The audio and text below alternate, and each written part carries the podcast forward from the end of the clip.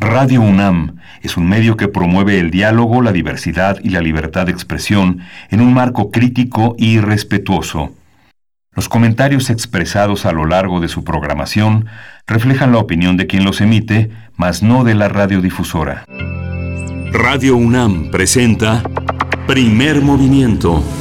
El mundo desde la universidad.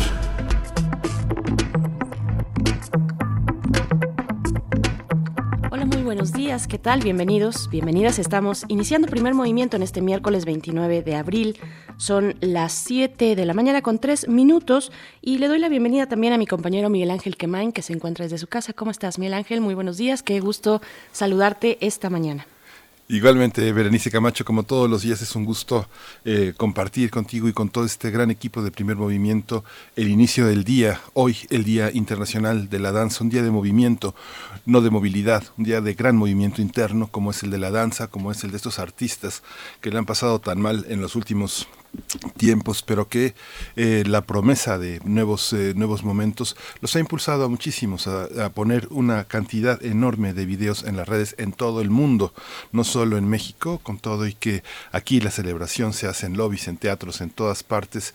Eh, hoy va a estar, hoy va a estar suspendida y solamente vamos a tener la presencia digital. Le damos también la bienvenida a, otra, a otro lugar, a otro lugar que es también un lugar de la danza, que es el estado de Chihuahua, en sus tres capitales, entre sus en sus tres ciudades de la radio, la ciudad Cuauhtémoc, ciudad Chihuahua y ciudad Juárez que nos acompañamos de 6 a 7 de la mañana en el horario de las dos últimas de las dos primeras frecuencias y de Ciudad Juárez de 7 a 8 con este cambio de horario. Berenice, buenos días. Muy buenos días, pues sí, así es, estamos en el 105.3, el 106.9 y el 105.7 allá en Chihuahua y es un gusto poder llegar hasta ustedes gracias a la Radio Universidad.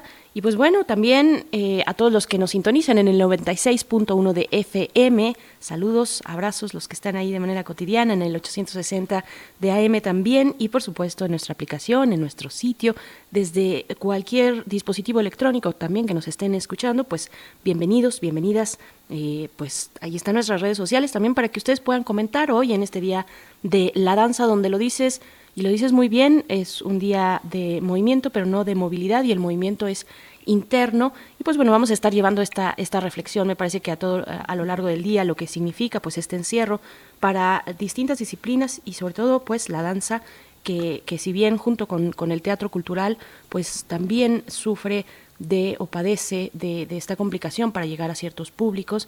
Así es que bueno, vamos a estar haciendo reflexiones al, al respecto. Arroba PMovimiento en Twitter y Primer Movimiento UNAM en Facebook son las maneras en las que nos podemos comunicar. Pues en este día que también vamos a tener lectura, vamos a iniciar hablando de Luis Sepúlveda, este escritor chileno que desafortunadamente pues falleció el pasado mes de abril a causa de la COVID-19. Eh, pues vamos a hablar con Omar Delgado, que es escritor, eh, pues acerca de Luis Sepúlveda, de su obra, de su, de su literatura de viajes, de, sus, eh, de su activismo político también, por supuesto. Pues bueno, esto para el arranque de esta mañana de miércoles, Miguel Ángel. Sí, vamos a tener en las fonografías de bolsillo y las voces el fonógrafo Pavel Granados, quien también es escritor y dirige la Fonoteca Nacional, va a estar con nosotros para hablar de este tema.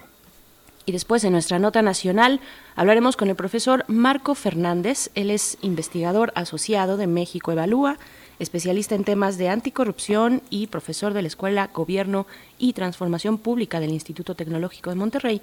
Con él abordaremos el tema de la iniciativa presidencial para otorgar al Ejecutivo la facultad de ajustar el presupuesto eh, sin aval del Congreso, sin que esto sea necesario, en caso de emergencia económica, pues que vaya, estamos en este momento y urge que se destinen los recursos necesarios y, se redistribuya eh, pues lo que sea necesario para abatir, para hacer frente a este momento eh, pues de economía complicada por temas de pandemia.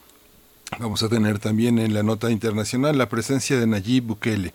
Él es el presidente de El Salvador y autorizó el uso de la fuerza letal en defensa de la propia de la Guardia Nacional salvadoreña contra el crimen organizado. Fundamentalmente la crítica está dirigida hacia el abuso contra la Mara. Vamos a hablarlo con Erika Saldaña. Ella es abogada, constitucionalista y columnista en elsalvador.com. Después llega la poesía necesaria en la voz de Miguel Ángel Quemain y supongo que todo listo y todo, será muy disfrutable como siempre con las propuestas poéticas que nos haces, eh, querido Miguel Ángel. Gracias, Florencia. Tenemos una mesa del día que es el tema migración en frontera sur y la pandemia de la COVID-19. Lo vamos a tratar con Marta García, ella es investigadora del Colegio de la Frontera Sur, ECOSUR, la unidad Chetumal, y con Sergio Prieto Díaz, él es catedrático del CONACID. Él está adscrito al Colegio de la Frontera Sur dentro del grupo de estudios de migración y procesos transfronterizos. Van a estar con nosotros. Y después, como cada miércoles, tenemos la sección Química para Todos a cargo del doctor Plinio Sosa, académico de tiempo completo de la Facultad de Química, que hoy nos habla del iridio, el helado entre el cielo y la tierra. Es el, heraldo. el heraldo entre el cielo, y, el cielo y la tierra. Ya estoy arruinando los títulos poéticos del doctor Plinio Sosa y bueno, es que es un poco tal vez la hora, pero eh, lo escucharemos con mucha atención y con mucho gusto como todos los miércoles, Miguel Ángel. Y pues bueno, vamos de, de nuevo a invitarles a que se sumen en redes sociales que nos envíen sus comentarios, que nos demos así también los buenos días, que sigamos haciendo comunidad a través de esas redes sociodigitales. Y pues bueno, vamos a ir con nuestro corte informativo, este resumen que preparamos para ustedes, que nuestro jefe de noticias, Toño Quijano, prepara para, para todos nosotros respecto a la información nacional, internacional y de la UNAM sobre la COVID-19. COVID-19 ante la pandemia, sigamos informados. Radio UNAM.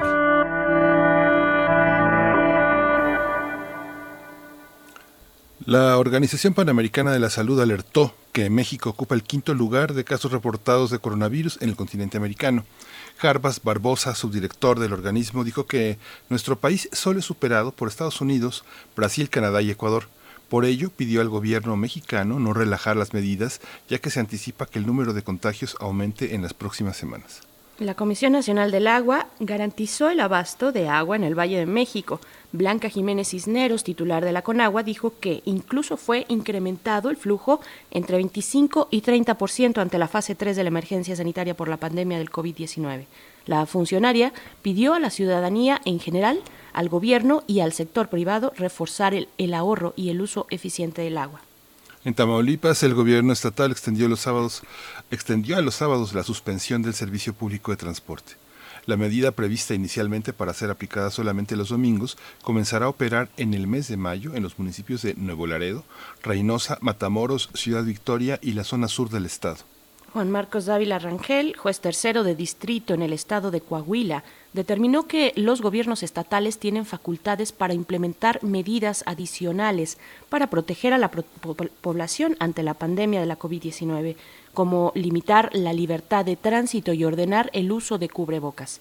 El juez rechazó conceder una suspensión solicitada para impugnar los decretos emitidos por Miguel Ángel Riquelme, el gobernador de Coahuila, que establecen sanciones a quienes no utilicen el cubrebocas y transiten por la calle sin justificación. De acuerdo con el informe técnico de la COVID-19 ofrecido ayer por la Secretaría de Salud, el número de decesos aumentó a 1.569, mientras que los casos confirmados se incrementaron a 16.752 y los sospechosos aumentaron a 11.220. Y en información internacional, en Brasil, el gobierno renovó ayer por 30 días la prohibición de ingreso al país de extranjeros por vía aérea. La medida no incluye el tráfico de carga en los aeropuertos. Hasta el momento, este país sudamericano ha registrado 4.543 muertes y 66.501 casos confirmados del nuevo coronavirus. En Estados Unidos, el presidente Donald Trump dijo ayer que considera emitir una orden para realizar exámenes de coronavirus a las personas que lleguen en vuelos internacionales. Estados Unidos ya superó el millón de personas contagiadas y más de 57 mil muertos, según un recuento de la Universidad Johns Hopkins. En Canadá, el primer ministro Justin Trudeau afirmó que la propagación del virus SARS-CoV-2 se está desacelerando, pero aclaró que el país no está fuera de peligro, a pesar de que en muchas regiones de Canadá la curva se ha aplanado. Hasta ayer ese país tenía registrado, registrados 49.815 casos confirmados y 2.929 muertes lamentables por esta enfermedad. Pedro Sánchez, presidente del gobierno español, anunció ayer que de manera gradual y a diferentes velocidades será levantado el confinamiento implementado el 14 de marzo en el país. Pedro Sánchez explicó que este proceso tendrá una duración mínima de seis semanas para que a finales de junio lleguen a su nueva normalidad. En Portugal, el presidente Marcelo Rebelo de Sousa anunció que el estado de emergencia por COVID-19, vigente desde el 19 de marzo, será levantado el próximo fin de semana. El mandatario explicó que la reanudación de las actividades será gradual. La aerolínea British Airways prevé despedir a 12.000 empleados por los efectos de la pandemia del COVID-19. Mediante un comunicado, el Grupo Internacional de Aerolíneas indicó que pasarán varios años antes de que el tráfico aéreo vuelva a la normalidad. Asimismo, la aerolínea islandesa Icelandair anunció ayer que despedirá a cerca de 2.000 empleados por los impactos de la pandemia en el sector aéreo. En Marruecos, las autoridades penitenciarias informaron que la prisión de Ouazzazate en el sur del país registra más de 300 casos positivos de SARS-CoV-2 entre personas privadas de libertad y funcionarios. Se trata de uno de los focos de contagio más graves en Marruecos, que ha registrado 4.246 casos confirmados y 163 personas han fallecido por la enfermedad de la COVID-19. En la UNAM, con el fin de apoyar en el cuidado de la comunidad universitaria ante la contingencia sanitaria por COVID-19, la Facultad de Medicina realiza un seguimiento de la salud de estudiantes, académicos, investigadores y trabajadores universitarios. Esto gracias a la encuesta Seguimiento Sanitario para el SARS-CoV-2 en hogares que se encuentran en el portal y en su portal, en el portal de la Facultad de Medicina, y que hasta el pasado 27 de abril había sido contestada por 54 mil personas, de las cuales 12 mil son alumnos y trabajadores, así como 42 mil familiares o con quienes conviven. Los resultados revelan que del total de registros, 5% ha reportado síntomas compatibles con alguna enfermedad respiratoria. Esta tendencia se ha mantenido del 1 de abril a la fecha y menos del 0.5% se ha clasificado como paciente sospechoso de tener la COVID-19.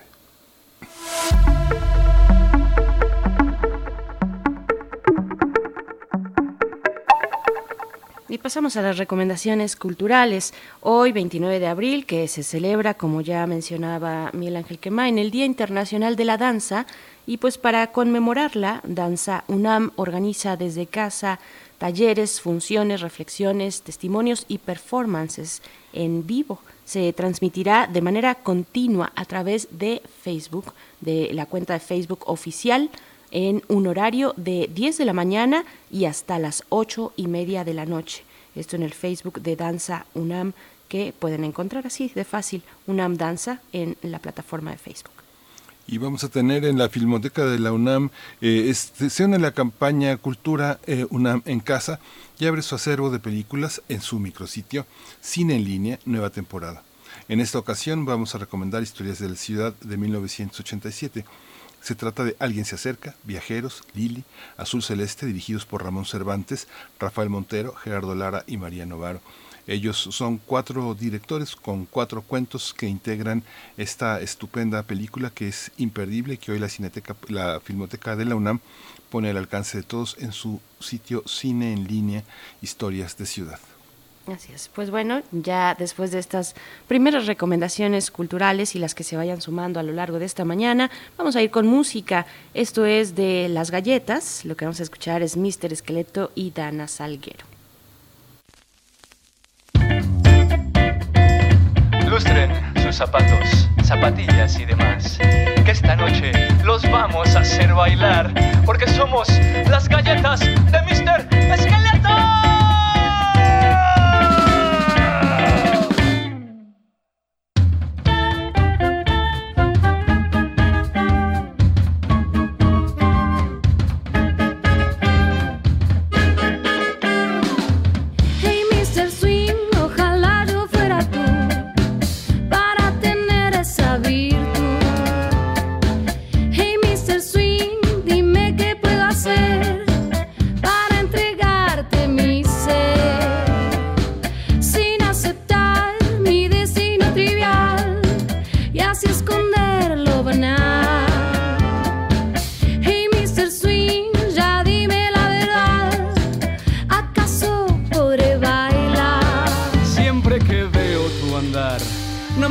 puedo imaginar lo que es tener el don para swinguear. Y cuando escucho tu canción, me dan ganas de pensar que algún día te voy a superar. Me dices, hit it out, hit it out.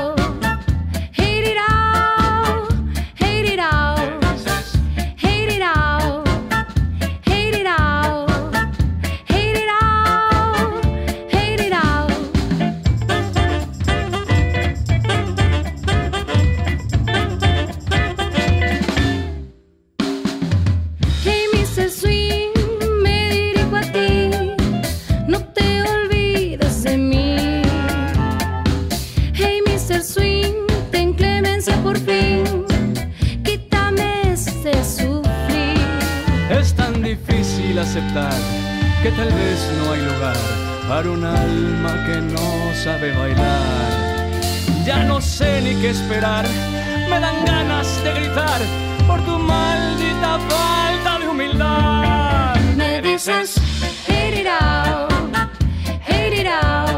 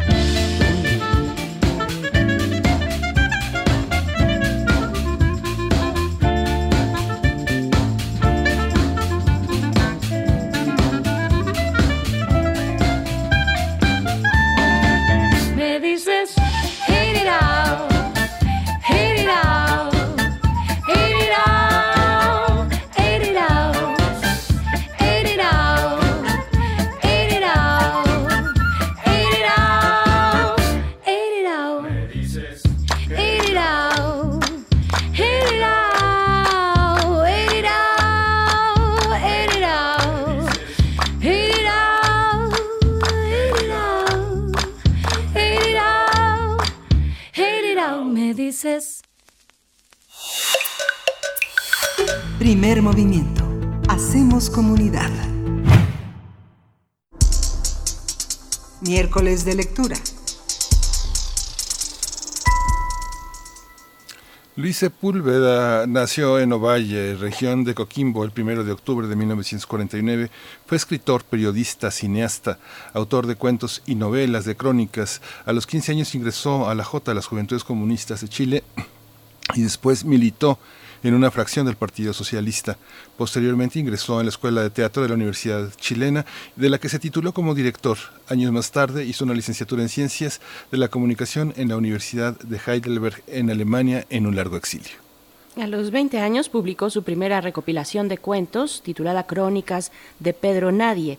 Después del golpe militar en Chile, Sepúlveda fue encarcelado casi tres años. A partir de 1977 residió en diversos países como Argentina, Uruguay, Bolivia, Perú, Ecuador, Suecia, Alemania y España. A su vez, recorrió los mares como corresponsal comprometido con el movimiento ambientalista.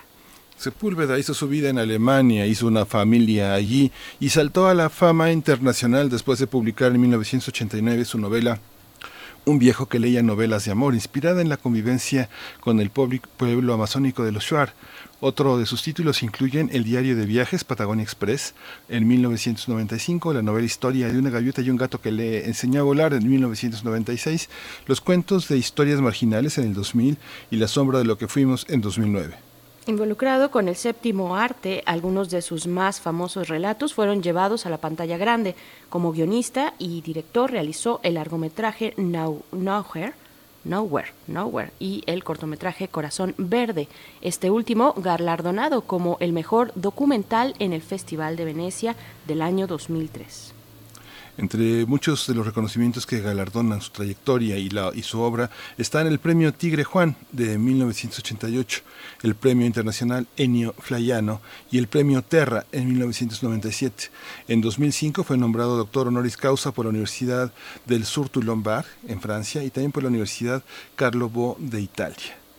Así es, pues a continuación conversaremos sobre las distintas facetas del escritor, cineasta y viajero Luis Sepúlveda, fallecido el pasado 16 de abril. Eh, pues a causa de la COVID-19 y para ello nos acompaña Omar Delgado, quien es escritor, ha publicado novelas, las novelas Ellos nos cuidan y El Caballero del Desierto. Esta última fue eh, galardonada con el Premio Internacional de Narrativa Siglo XXI UNAM Colsin sus relatos, sus reseñas han sido publicados pues en varias antologías.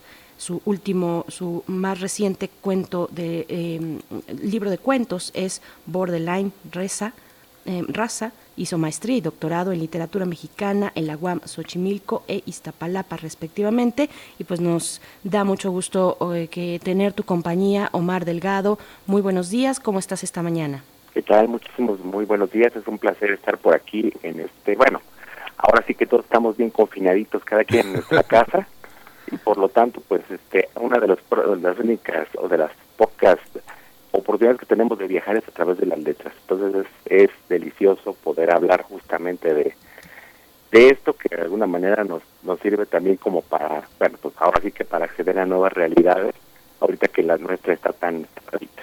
Sí. Un placer. A los dos. Gracias, Omar. Pues ¿Qué fíjate que decidimos eh, tomar a Sepúlveda también porque es un pretexto para hablar no solo, de, no solo de, la, lite- de la literatura de viaje, sino la literatura que viaja, la literatura que emprende nuevos destinos y que se va hacia nuevas lenguas. Eh, Luis fue un autor muy traducido. Yo creo que entre los escritores latinoamericanos de su generación, entre la que está Paco Ignacio Taibo II, que fue uno de los arquitectos que permitió la, la presencia de, de Sepúlveda en México, quien fue uno de, las, de los grandes pasaportes para, para Luis. Eh, es un signo el viaje, el encuentro con los lectores, el encuentro con otros escritores y ya sin boom, una, un encuentro con la literatura latinoamericana de una manera muy impactante, muy importante para los, para los lectores más, más, más masivos en Latinoamérica.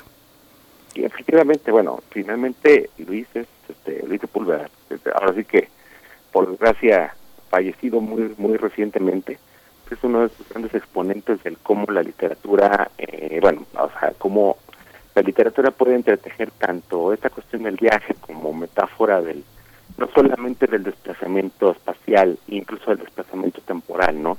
sino también del crecimiento y del desarrollo interior y también eh, este, este, el de entretejer con la propia vida del, del autor, ¿no? En este sentido, eh, tú y ustedes, ya, bueno, tú ya habías este, dicho muy bien, Miguel, que acerca de la vida de, de Luis Sepúlveda, de su militancia comunista, también hay que recalcar que estuvo, bueno, después del golpe con Pinochet estuvo dos años, casi tres años preso por el régimen y después exiliado.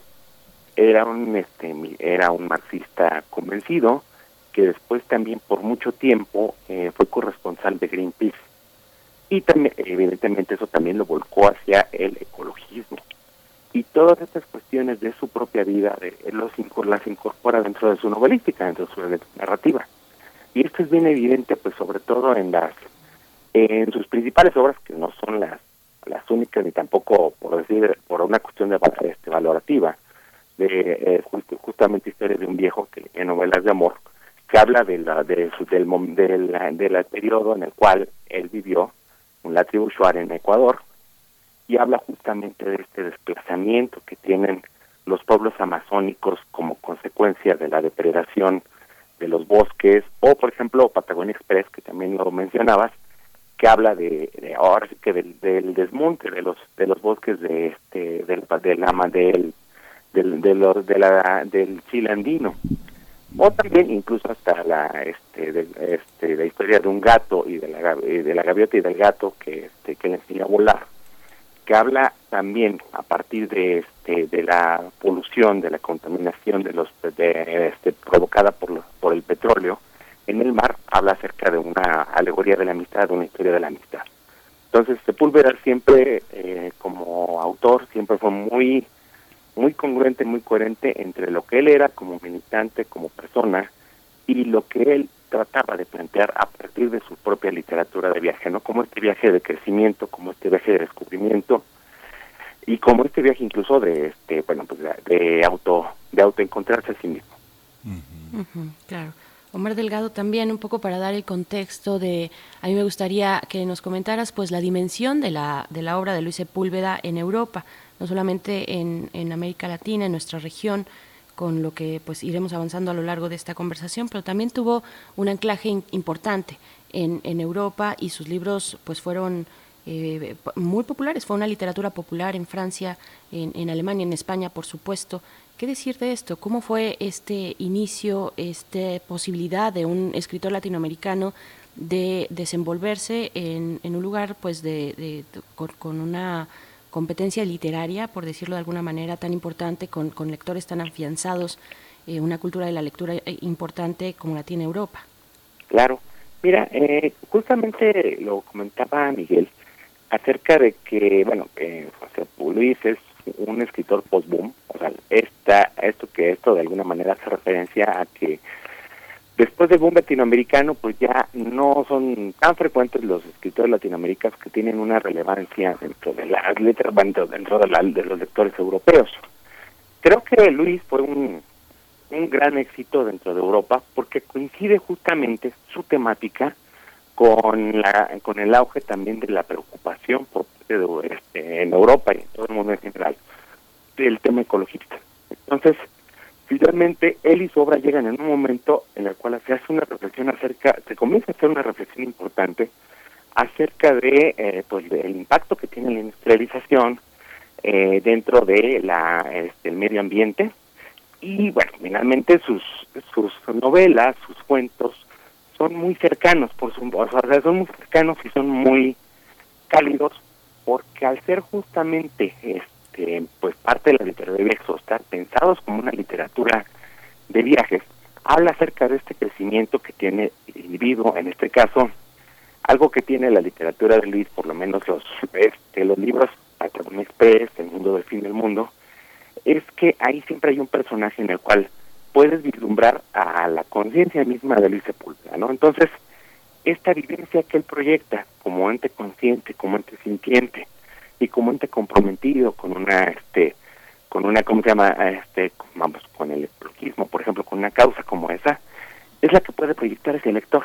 Y entonces, yo lo que considero es que esta esta literatura que él hace, que él hizo, cae en el momento preciso en el cual en Europa se está cuestionando acerca de, bueno, está tomando, está tomando auge el movimiento ecologista y está, este, ahora sí que este, está en auge la preocupación por los, los, este, las consecuencias de la industrialización en el ambiente. Digo, no es este, ahora sí que el fenómeno de Greta Thunberg y esa toma de conciencia de parte de una buena parte, un, bueno, una buena fracción de la sociedad europea, también tiene que ver con este, este, con ahora sí que con esta ola de la cual Sepúlveda pues, tiene su, este, ahora sí que mucho, mucho aporta con su, mucho aportó con su literatura y mucho aportó con sus reflexiones.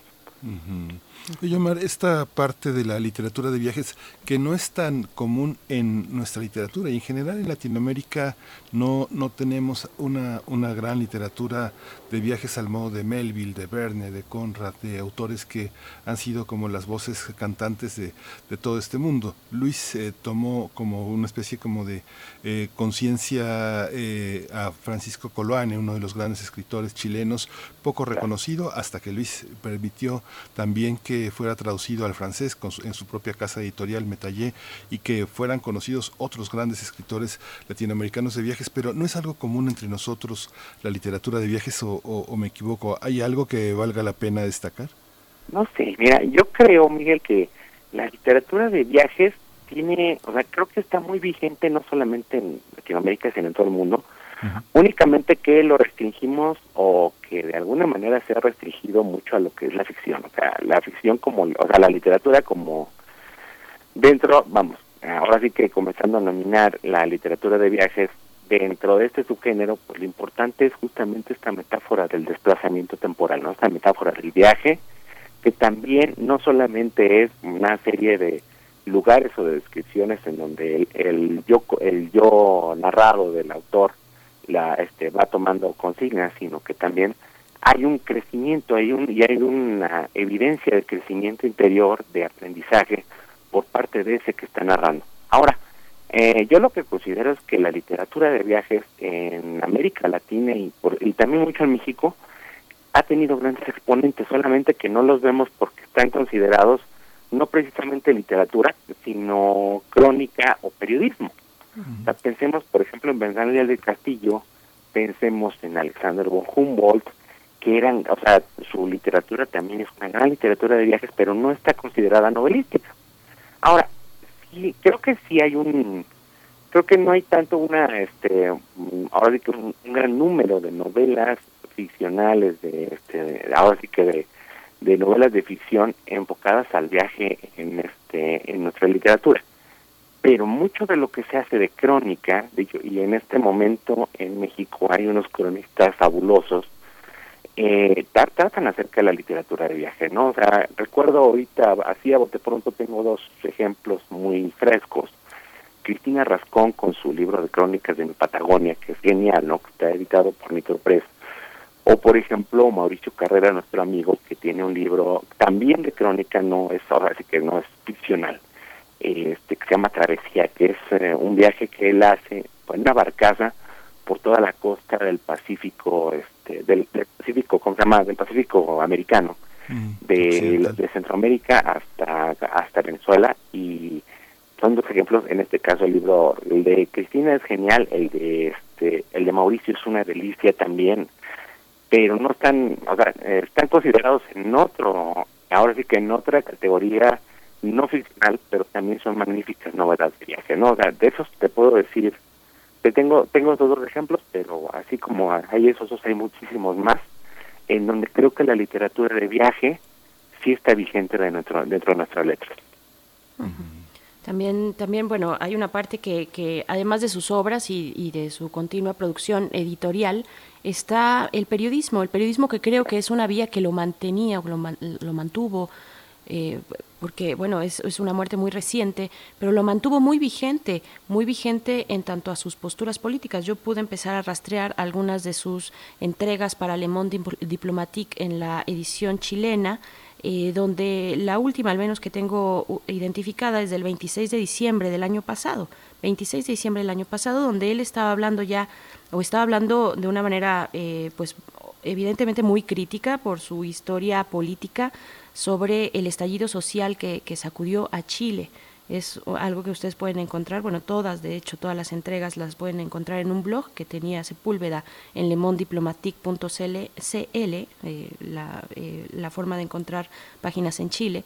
Y, y, hablaba y hablaba de eso y hablaba también de este oasis chileno que no era eh, dice ni tan exuberante de palmeras y agua fresca eh, sino de rejas de barrotes aparentemente infranqueables que, el, que rodea a Chile.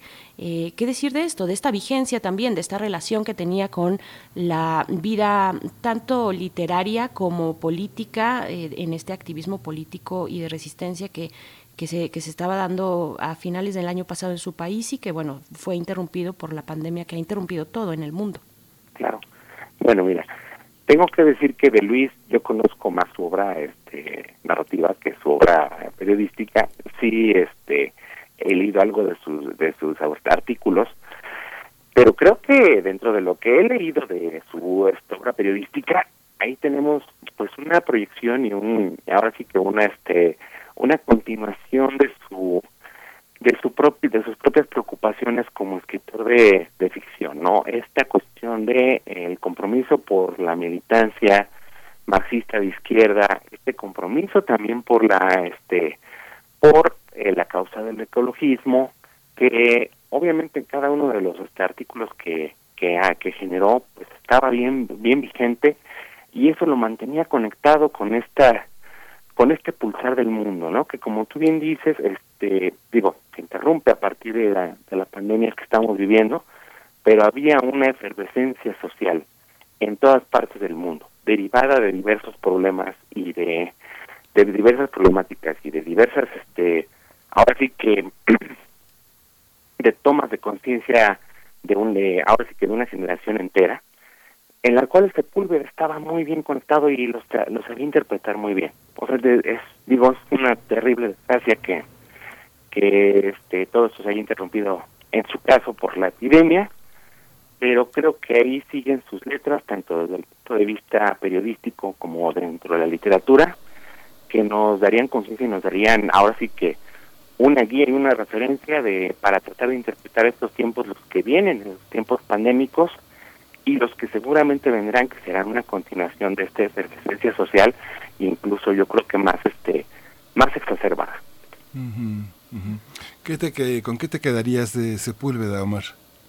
me quedaría bueno con él como escritor me quedo Miguel con su compromiso me quedaría con sus letras con Patagonia Express uh -huh. o sea este ahora sí que tampoco quiero hacer una valoración de primero segundo y tercero pero Sí, claro. A mí, en, en la cuestión este, emotiva, eh, Patagonia Express fue el que más me, de los que más me llegó. También El Mundo del Fin del Mundo. Y por supuesto, con, dentro de su novelística, con la historia de un viejo que leía novelas de amor, ¿no? Que es el que, como tú, como lo bien me señalaste, fue el que proyectó hacia el mundo y lo dio a conocer para, para, este, para lectores más allá de Chile o más allá de Latinoamérica. Sí.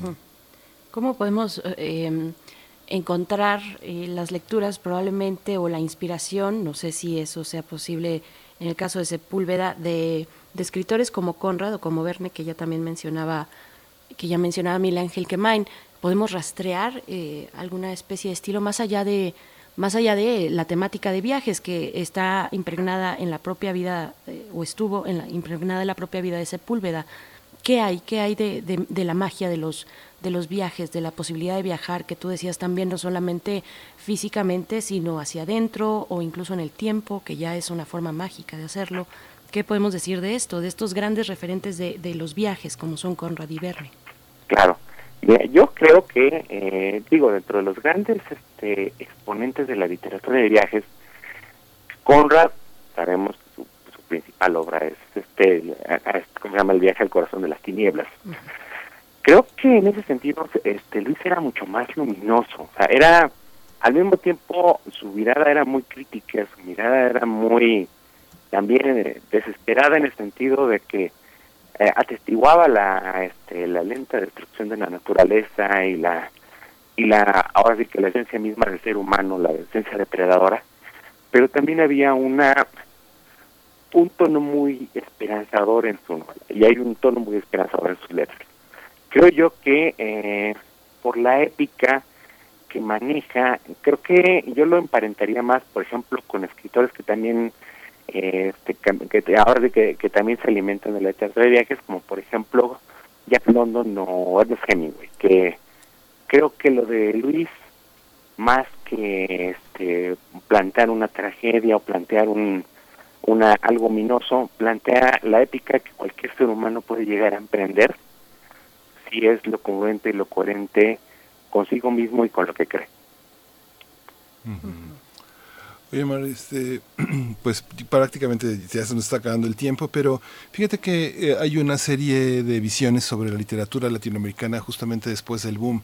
Hay una serie de, de presencias que están como hermanadas por una especie eh, por una especie de complicidad no pensaría por ejemplo en el caso de Italia la fundación de esta eh, colección ya lo que formó Marco Tropea que tenía entre sus escritores a Laura Grimaldi a Bruno Arpaya en España este José Manuel Fajardo en este en Austria Helga Anderle en, eh, en, en Chile Luis Sepúlveda pero que estaba como muy muy cargada en México Paco Ignacio Taibo II toda una serie de autores que fueron muy muy traducidos que estaban en los primeros lugares en la de lectores en la feria de Frankfurt en la feria de Barcelona, en Madrid, en París, en Londres. ¿Qué ha hecho posible este, es- esta ruta? Y por otra parte hay otra literatura como oficial, ¿no? en la que los grandes burócratas de la cultura tratan de vender como la, literatura de sus países. ¿Cómo se da esta, esta conjunción después del boom? ¿Hay un mapa? Eh, ¿Es difícil de hacer? ¿Después del boom se diluyeron las fronteras de lo que es una literatura nacional? ¿O cómo lo ves, Omar? Mira, yo creo, ah, digo, ahora que hablo desde mi opinión personal, querido Miguel, creo que hay una literatura eh, más que nacional, porque como tú dices, ya hay ya hay una disolución de este de cómo se llama de, fronteras literarias en este, este entre los países. Hay un discurso latinoamericano con muchos distintos sabores que es o sea, con muchas distintas variantes que es el que de alguna manera se está presentando hacia lectores no latinoamericanos y evidentemente no este no como se llama eh, no hispanoparlantes. Y que como tú dices pues tiene sus ahora sí que tiene sus canales de distribución hacia por ejemplo las ferias de Frankfurt hacia este hacia ciertas colecciones de hacia ciertas colecciones de editoriales este, europeas principalmente.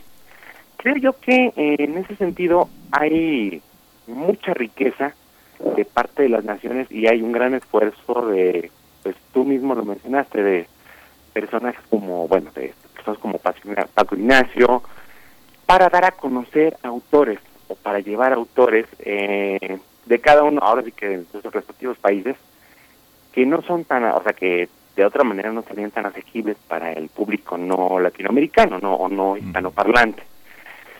Evidentemente, digo, no, este, no andaré mucho en eso. Hay una, mm, hay un aparato, este, cultural que promueve ciertos escritores, que promueve ciertas voces, que tiene otros canales y que también pueden llegar a este, o sea, y que también llegan y también encuentran sus propios lectores. Yo pienso que, ah, o sea, en el, en suma, creo que tanto un esfuerzo como, o sea, tanto los esfuerzos no, este, no canónicos como los esfuerzos este, oficiales son este son necesarios para poder eh, llegar, este, hacer llegar las letras latinoamericanas y las letras mexicanas en lo particular hacia nuevos mercados y hacia nuevos sectores. Así es, pues Omar Delgado, te agradecemos mucho esta charla, esta charla matutina que, que bueno, nos ha dejado de verdad con muchas, con muchas lecturas pendientes, con muchas imágenes también. Está la invitación para que nos acerquemos a la literatura de Luis Sepúlveda, a su vida, que es en sí misma muy interesante. Así es que te agradecemos mucho. Sí, eh, ¿Puedo dar tu, tu cuenta de, de Twitter, Omar? Claro que sí. Sí, es arroba Omar-Delgado-VZ. Esas son, esa es tu cuenta de Twitter, bueno, ahí te pueden seguir.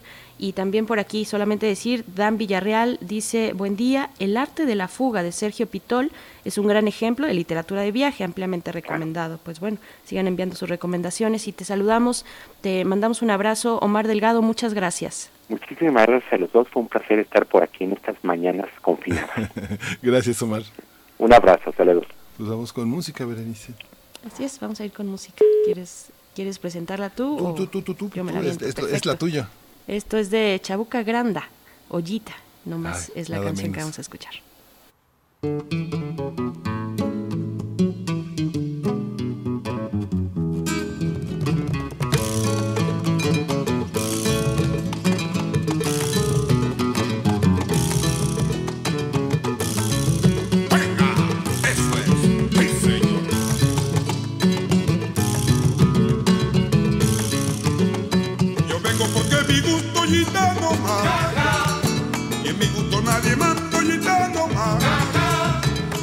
A tiros abrí la puerta gitano más. La libertad en mi casa gitano más. Oh, gitano más. Oh, gitano más. Oh, gitano más. Oh, gitano más. La casa tuya es mi caso, gitano más. La casa mía es tu caso, gitano más.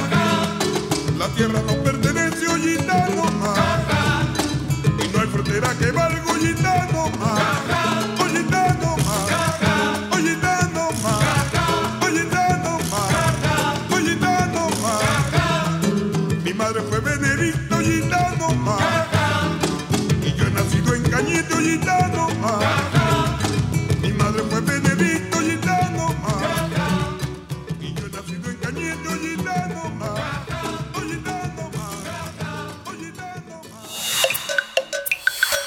Primer movimiento.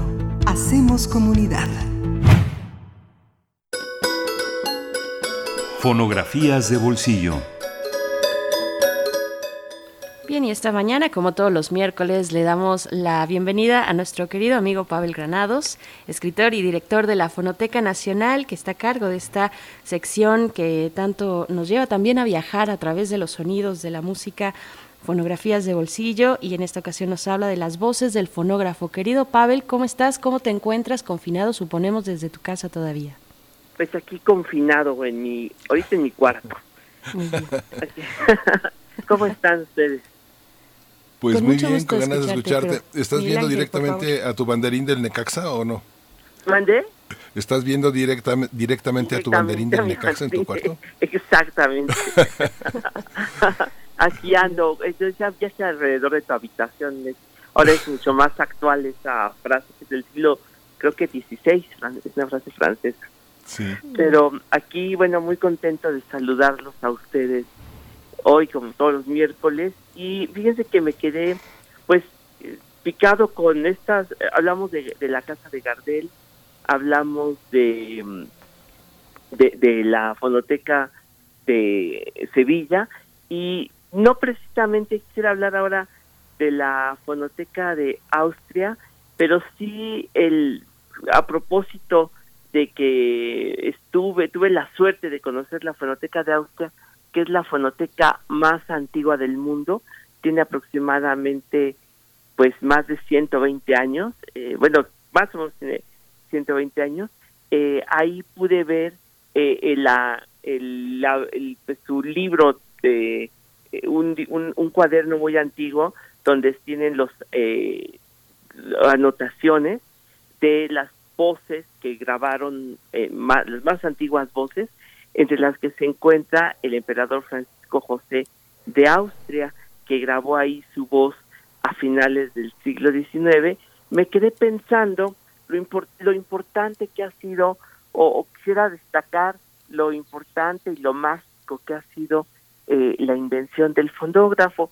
No sé si alguna vez ya platicamos de la presentación del fonógrafo en México, que fue una verdadera conmoción para las personas que tuvieron la suerte de estar allá en octubre de 1878 en la actual calle de Filomeno Mata, que creo que se llamaba entonces la calle de las escalerillas, es donde se encuentra hoy el Club de Periodistas de Filomeno Mata.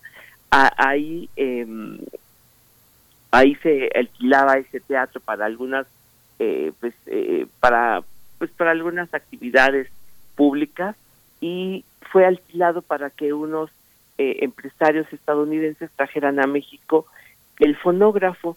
Ahí se presentó en octubre de 1878, el mismo día, el teléfono, el micrófono y el fonógrafo. Y fue algo, pues, especialmente el fonógrafo conmocionó. Yo, yo usaría esa palabra porque la gente se levantó, se puso de pie, ovacionó a Edison, eh, gritaron eh, vivas, viva México, viva Edison. Se grabó en ese día el himno nacional y la gente gritó y dijo que finalmente la ciencia por primera vez le ganaba terreno a la muerte porque preservaba las voces que finalmente los descendientes de la gente de 1878 iban a saber cómo hablaban sus antepasados. Eso los emocionó muchísimo e hizo que Guillermo Prieto, nada menos que nuestro gran cronista, nuestro gran escritor Guillermo Prieto, pidiera estar a solas con el fonógrafo y unos días después pudo estar en unas oficinas eh, inspeccionando cómo funcionaba, cuál era la lógica de funcionamiento del fonógrafo.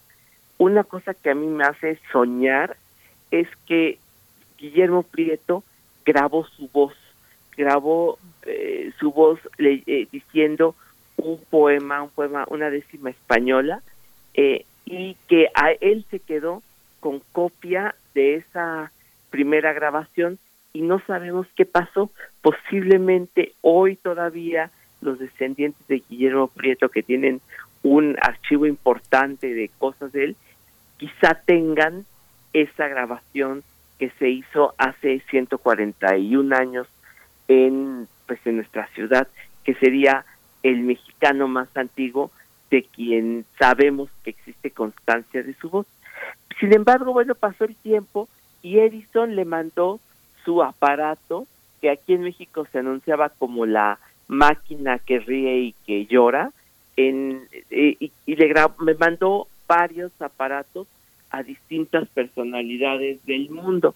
Eh, sabemos que le mandó de regalo un fonógrafo a Porfirio Díaz y que allá en 1909 Porfirio Díaz grabó su voz y hace relativamente muy poco tiempo una persona que viajó a los Estados Unidos al Museo de Edison obtuvo una copia de la voz de Porfirio Díaz y entre otras cosas la donó a la Fonoteca Nacional, así que en la Fonoteca tenemos una copia de la voz de Porfirio Díaz que ya muchas veces se ha divulgado muchas veces, ¿no?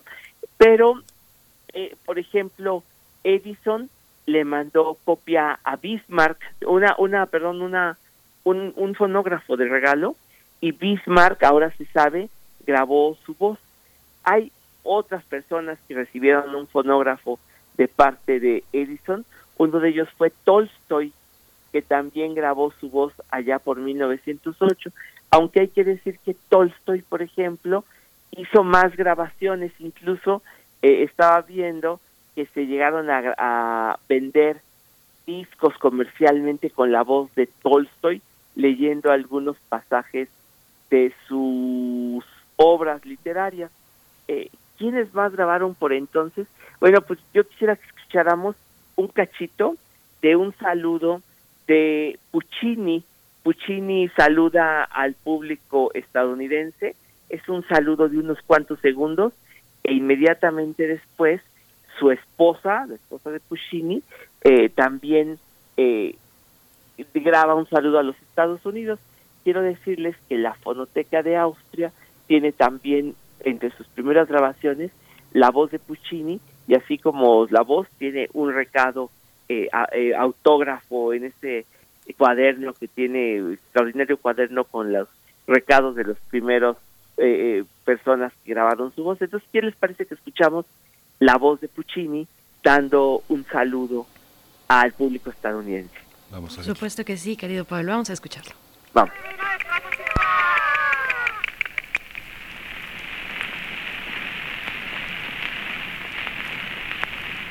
Ringrazio con tutto cuore l'egregio signor Biafora per le gentili parole pronunziate. Sono veramente grato al gran pubblico di New York per le accoglienze tanto entusiastiche che ha fatto alle mie opere. Accetto l'augurio del buon viaggio e finisco gridando America Forever!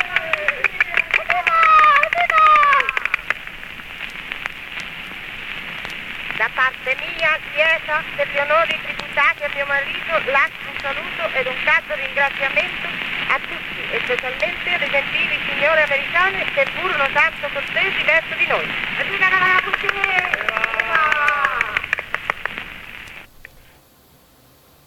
Pues, eh, Sí, mira Pablo. qué bonito escuchar esta voz, pero creo que en allá a principios del siglo XX, algunas compañías de discos contrataron a escritores, a gente famosa de varios países, ya sea para leer sus obras literarias o para tener algún mensaje, ¿no? Aquí en México, por ejemplo, hacia 1907 fue contratado nada menos que Juan de Dios Pesa para leer sus poemas. Fueron discos que circularon. En la Fonoteca Nacional tenemos uno de esos discos, pero sé que Juan de Dios Pesa llegó a grabar alrededor de 10 poemas eh, y que cir- circularon. En internet se puede incluso escuchar eh, Fusiles y Muñecas, me parece, que es eh, si uno busca en YouTube, se encuentra la voz de Juan de Dios Pesa. Yo siempre he soñado con saber que ojalá hubiera podido grabar la voz de Amado Nervo, sin embargo, el único que entonces tuvo la suerte de grabar su voz comercialmente, existe en estas eh, eh, constancia de que existe su voz, es Juan de Dios Pesa. Sin embargo, pues han sido muchos escritores a lo largo del mundo que allá a principios del siglo XX comenzaron a grabar su voz comercialmente. Uno de ellos fue Tolstoy. Hace unos meses en la Fonoteca Nacional tuvimos eh, un encuentro de fonotecas y uno especialmente emotivo fue la fonoteca de Radio UNAM. Eh, Yolanda Medina, que es eh, la conocedora del acervo de, Radio UNAM, nos contó del día que llegó a Radio UNAM la voz de Tolstoy, nos contó la historia de la grabación de la voz de Tolstoy. Eh, él fue invitado a leer, la primera vez que leyó en- ante el fonógrafo fue un texto hacer en contra de la pena de muerte y se cuenta, bueno, Yolanda nos decía ese día que Tolstoy se conmovió muchísimo de grabar su voz, se le quiebra la voz en esa grabación que conserva Radio UNAM y al final incluso graba un poquito de él tocando el piano. Entonces Tolstoy fue de los primeros personajes en grabar su voz. Eh, pues yo quisiera ahora que escucháramos un recado, eh, hizo varios y por ejemplo eh, él conta, hablando acerca de su infancia, en fin, en el caso de Tolstoy, afortunadamente hay más ejemplos de su voz, pero yo creo que sí es conmovedor escuchar la voz de Tolstoy. Aquí está, no sé ruso naturalmente, no sé ustedes, pero ahí está leyendo más bien una carta a un amigo, es lo que que está leyendo Tolstoy en este ejemplo que vamos a escuchar.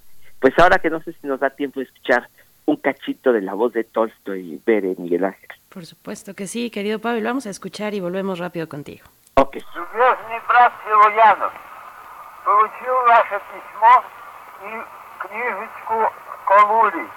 просмотрел ее, насколько мог внимательно. И по правде скажу вам, что она не понравилась мне. Не понравилась мне по сложности, по неясности изложения.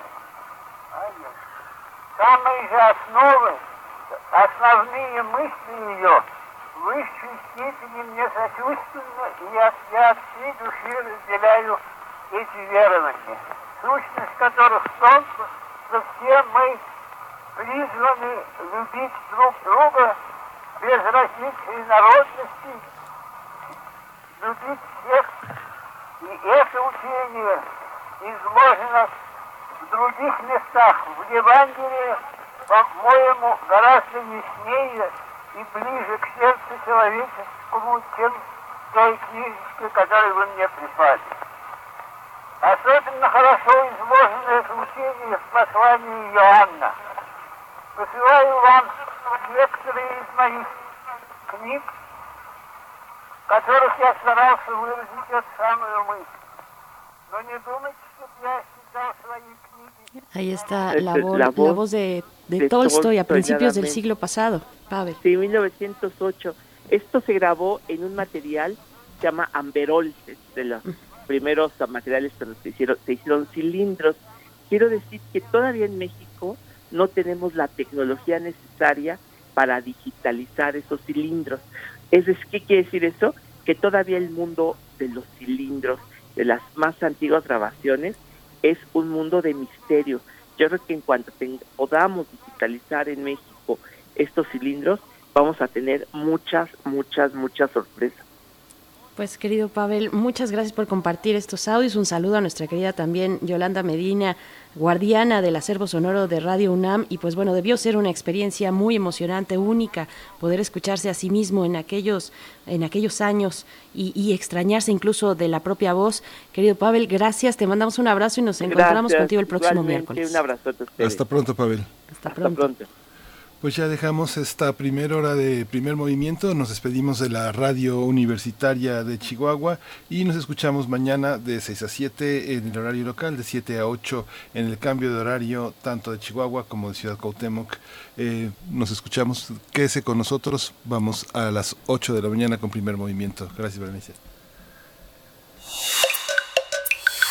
Primer movimiento. Hacemos comunidad.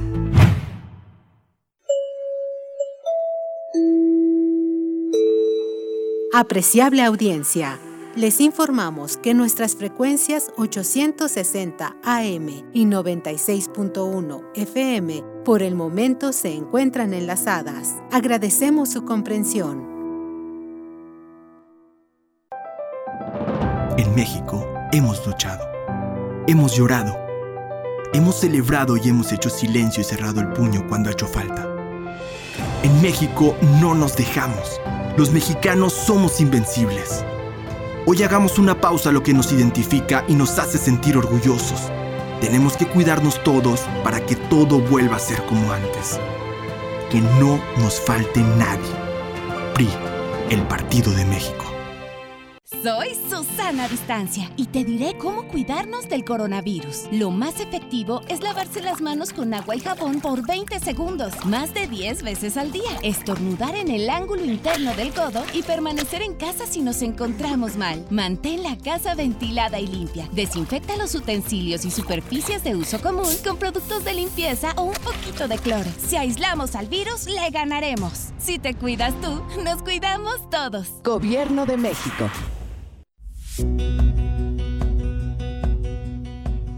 Con ética, humanismo y actitud de servicio, nuestros residentes universitarios atienden casos de COVID-19.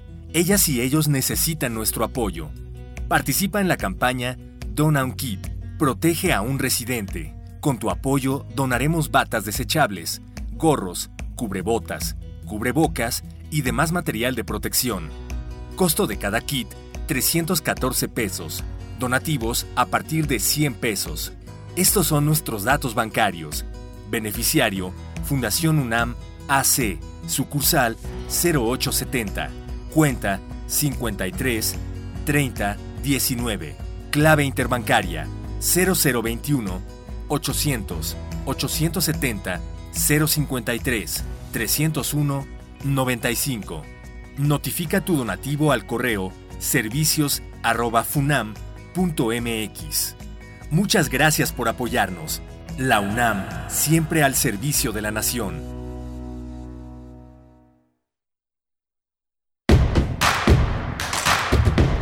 Síguenos en redes sociales. Encuéntranos en Facebook como Primer Movimiento y en Twitter como arroba PMovimiento. Hagamos comunidad.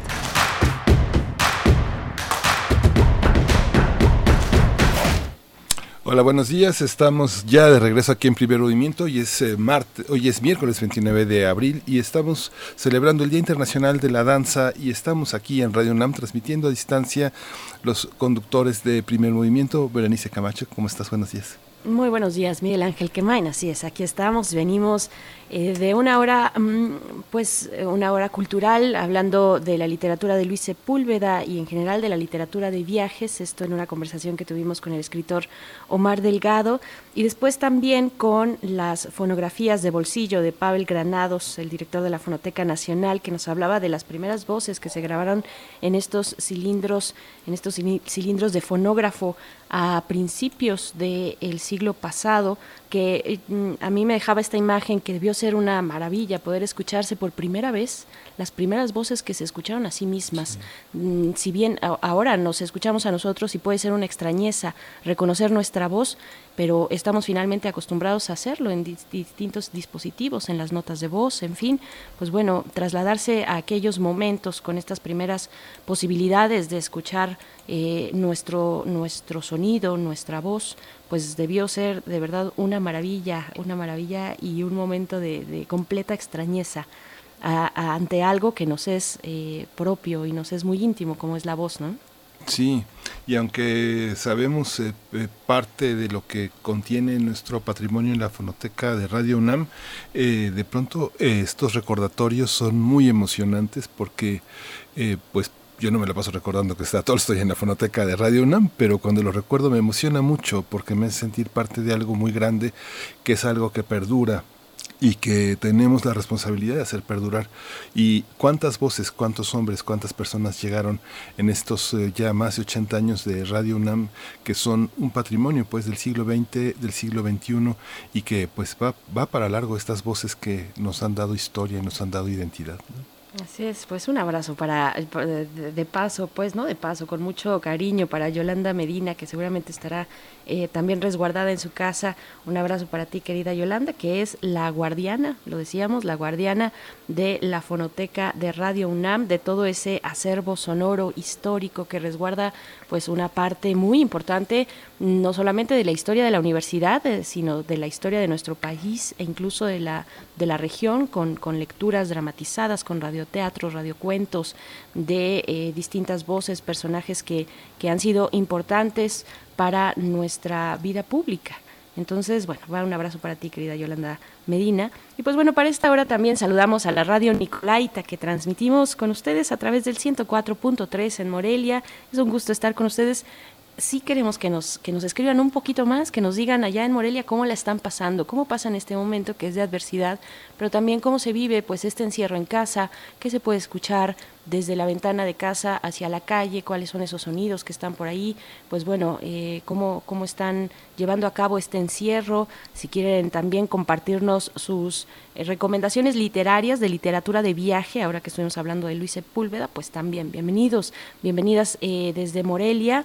Vamos a estar con ustedes durante la siguiente hora y pueden estar eh, comentando en nuestras redes sociales, arroba Movimiento en Twitter, Primer Movimiento UNAM en Facebook, pues todo lo que nos quieran compartir esta mañana, que será de nuestro agrado poder leerlo si tenemos la posibilidad. Así es que, bueno, vamos a tener, eh, Miguel Ángel, una, en nuestra nota nacional que es importante, interesante, lo que vamos a estar conversando en unos momentos más. Sí, vamos a estar con Marco Fernández, él es un analista, un investigador asociado de México Evalúa, y vamos a tocar el tema de la iniciativa presidencial para otorgar al Ejecutivo la facultad de ajustar el, el presupuesto. Así es. Y bueno, también para nuestra nota internacional hablaremos de lo que está pasando en El Salvador. Eh, hemos visto además imágenes recientes, eh, fotografías de eh, personas privadas de libertad en, en centros penitenciarios en ese país, pues tratados de una manera mm, de verdad pues que, que nos deja con, mucha sorpresa, con una eh, forma pues bastante inhumana de acercarse a estos grupos que independientemente pues de lo que estén lo que hayan hecho en su pasado pues están ahí están en ese encierro que es la pena que, que les corresponde pero el trato tiene que seguir siendo humano y pues bueno, vamos a estar conversándolo acerca de esto. Nayib Bukele autoriza el uso de la fuerza letal contra el crimen organizado. Esto en la conversación con Erika Saldaña, abogada constitucionalista y columnista en elsalvador.com. Sí, y vamos a ir con una postal, una postal sonora. Vamos a escuchar Sensontle Nocturno en Ensenada, que nos envió eh, un colega y un radioescucha, que es Guillermo Tapia. Y bueno, vamos a escuchar esta sorpresa para el oído.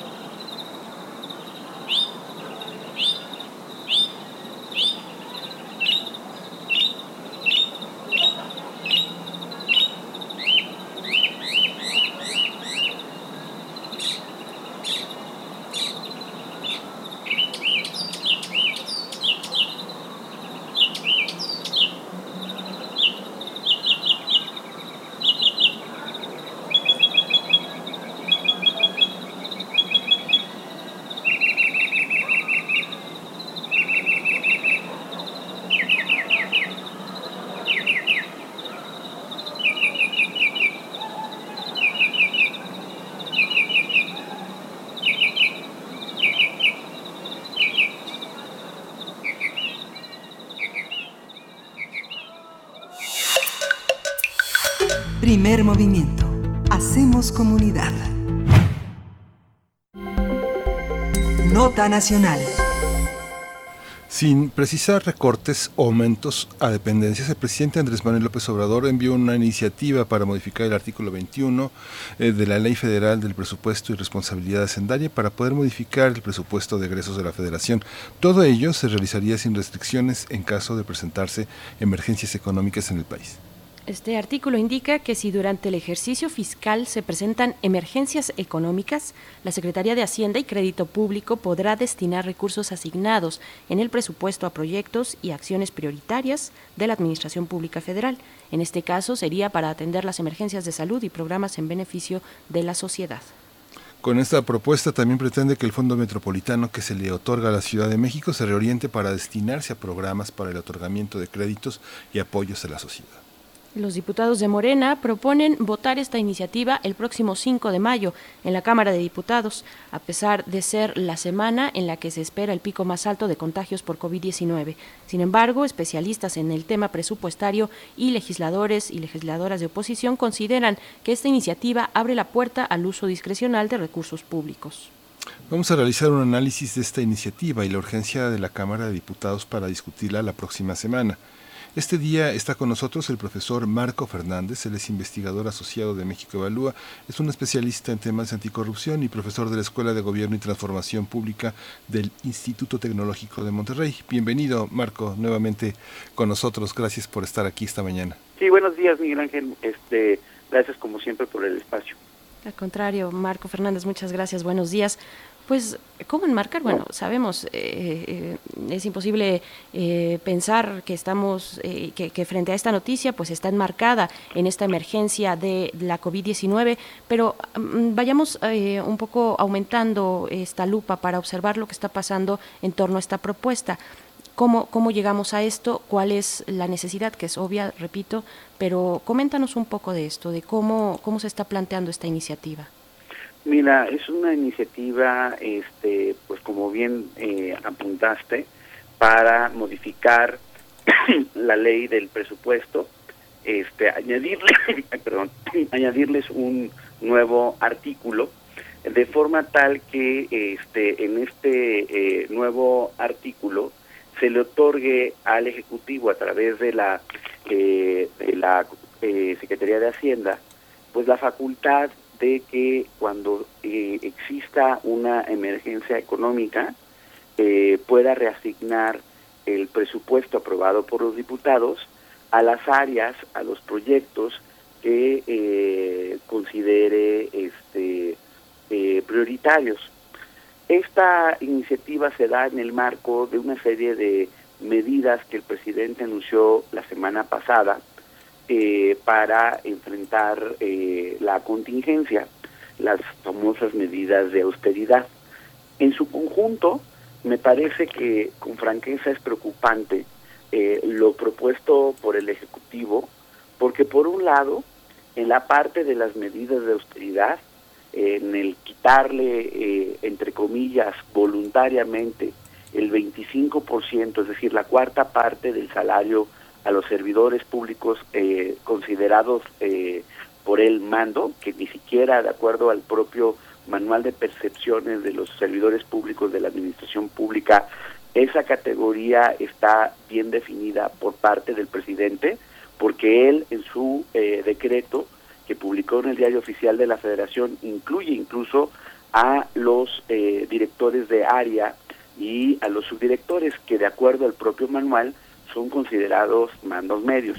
Pero además de ese problema, eh, digamos, le- eh, de definición legal, pues es una cuestión francamente arbitraria quitarles el cuarta, la cuarta parte de su salario y el derecho laboral para tener eh, este aguinaldo. A eso le suman el 75% de recorte de las partidas destinadas al gasto, al- a, la parte de, eh, del suministro de materiales, a la parte eh, que permite la operación de las propias dependencias federales, lo cual ata las manos de manera sustantiva a los servidores públicos para poder este, hacer su trabajo. Es como si de alguna manera, digo, para tratar de, de, de- de ejemplificarlo, a ustedes les dijeran, oigan, este, pues miren, ustedes son empleados de la UNAM, les vamos a quitar este, la cuarta parte de su salario y les reducimos el 75% de, eh, el, eh, de su presupuesto para hacer el noticiero. Díganme cómo van a poder hacer adecuadamente su trabajo con esas eh, restricciones. Pero ahí se suma luego la iniciativa de ley a la que este, hicieron referencia en la introducción, en la que pretenden darle discrecionalidad al Ejecutivo en eh, situaciones supuestamente denominadas de emergencia económica. Y esta iniciativa, colegas, tiene una serie de problemas preocupantes. En primer lugar, en ningún lado se define quién va a establecer cuando se está bajo una emergencia económica. ¿Cuáles son los criterios para poder definir que ésta existe? Después establece que, bueno, es para poder reasignar el presupuesto a la ejecución de los proyectos y acciones prioritarias de la Administración Pública Federal. ¿Quién define cuáles son esos proyectos y acciones prioritarias? Y cuando ustedes observan la discusión por parte de los especialistas en derecho, yo coincido con, con, ellos, con los constitucionalistas, en donde hay una serie de preocupaciones porque la iniciativa, con franqueza, viola la Constitución en varios aspectos. Primer aspecto, hay un artículo, el artículo 49 constitucional, que establece explícitamente que no podrá reunirse en una misma persona dos o más poderes. Al quitarle la facultad de precisamente determinar el presupuesto eh, bajo estas condiciones que están malas, no están definidas a los diputados y dárselos al presidente, pues ahí empezamos con el problema de que en la práctica se estarían reuniendo dos poderes en la persona del presidente, en la persona del titular del Ejecutivo Federal. Segundo problema, justo precisamente lo que está haciendo es quitarle la facultad al Congreso, a la Cámara de Diputados, que está determinada en el artículo 74, fracción cuarta, para, para precisamente aprobar y determinar los rubros en los que se va a destinar los recursos públicos en el presupuesto. Y finalmente, es muy claro el artículo 126 constitucional que establece que no se va a hacer pago alguno a lo que no está autorizado en el presupuesto por parte del Congreso. Entonces, pues uno observa y sí es eh, preocupante. Y cuando uno escucha, yo hace ratito, antes de, de empezar la conversación con ustedes, escuchaba atento al diputado, al coordinador del grupo parlamentario de Morena, el señor Mario Delgado, diciendo que bueno, que no, pues es que la ley del presupuesto en México ya es muy laxa y que siempre hay reasignaciones presupuestales y que bueno, pues entonces no tendríamos que estar preocupándonos por esta modificación. Precisamente, si sus dichos son ciertos, uno no entiende por qué se le tiene que dar la facultad al presidente para que él determine de manera discrecional cuándo se establece que es una emergencia económica y pueda reasignar el presupuesto. Y sobre todo, tampoco se entiende políticamente si ahorita tiene mayoría en la Cámara de Diputados de su propio partido, los cuales, ahí están los hechos, no es una opinión, no han modificado algún aspecto de las iniciativas que el presidente les envía, se las manda y la mayoría, cuando son iniciativas de ley, se las aprueban automático. Entonces, ni siquiera puede decir que políticamente requiere esta facultad, este, insisto, que sí es contraria al texto constitucional y sobre todo, lo más preocupante, Berenice Miguel Ángel, esto no es exagerarlo, sí es un antecedente que mina de manera sustantiva el funcionamiento de los pesos y contrapesos que debe de caracterizar a toda democracia funcional en el mundo. Aquí, Marco, lo que, lo que eh, hay un hay un contrapeso en esta declaración que también eh, no dice que no va a rendir cuentas, ¿no? Y lo sitúa en el parámetro de una emergencia y no es una emergencia eh, que se haya inventado un partido político o el ejecutivo, es una emergencia internacional. Eh, coincidirás en que se trata de una de una crisis que no solo este involucra los pesos y centavos de la Secretaría de Hacienda, sino que es una es un, es una emergencia, ¿no? A ver, Miguel Ángel, una pregunta. Sí. ¿Por qué entonces, si es lo que tú dices, voy a leer textualmente el artículo 21 ter, que es lo que ellos proponen? En caso de que durante el ejercicio fiscal se presenten emergencias económicas en el país, la Secretaría podrá reorientar recursos asignados en el presupuesto de egresos para destinarlos a mantener la ejecución de los proyectos y acciones prioritarias de la Administración Pública Federal y fomentar la actividad económica del país, atender emergencias de salud y programas en beneficio de la sociedad. Ahí no dice, en ningún lado, cómo se establece cuál es una emergencia económica en el país. ¿Quién la define? Ahí no dice nada. Y cuando estaba estableciendo que va a poder orientar los recursos asignados en el presupuesto, básicamente no le está diciendo, oye diputados, ustedes están de acuerdo, oigan, ustedes van a poder revisar cómo se hicieron el ejercicio de los recursos. No, ¿eh? Entonces, perdón, por eso es la preocupación. O sea, en el mundo están existiendo, obviamente todos están enfrentando esta emergencia. Y hay democracias en donde sí son pesos y contrapesos y le están este están revisando cómo sus gobiernos están orientando las acciones extraordinarias del presupuesto y hay otros gobiernos autoritarios que están utilizando la emergencia del COVID para llegarse mayores funciones y control sobre la vida legislativa y política del país.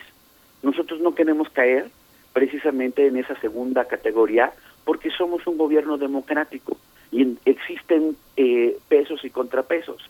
Y el, el establecer explícitamente que se le va a quitar una facultad a los diputados y que eh, va a quedar en total discrecionalidad quién define la emergencia económica y sobre todo cuáles son los proyectos y acciones prioritarias, bajo este, bajo este supuesto, no estoy exagerando.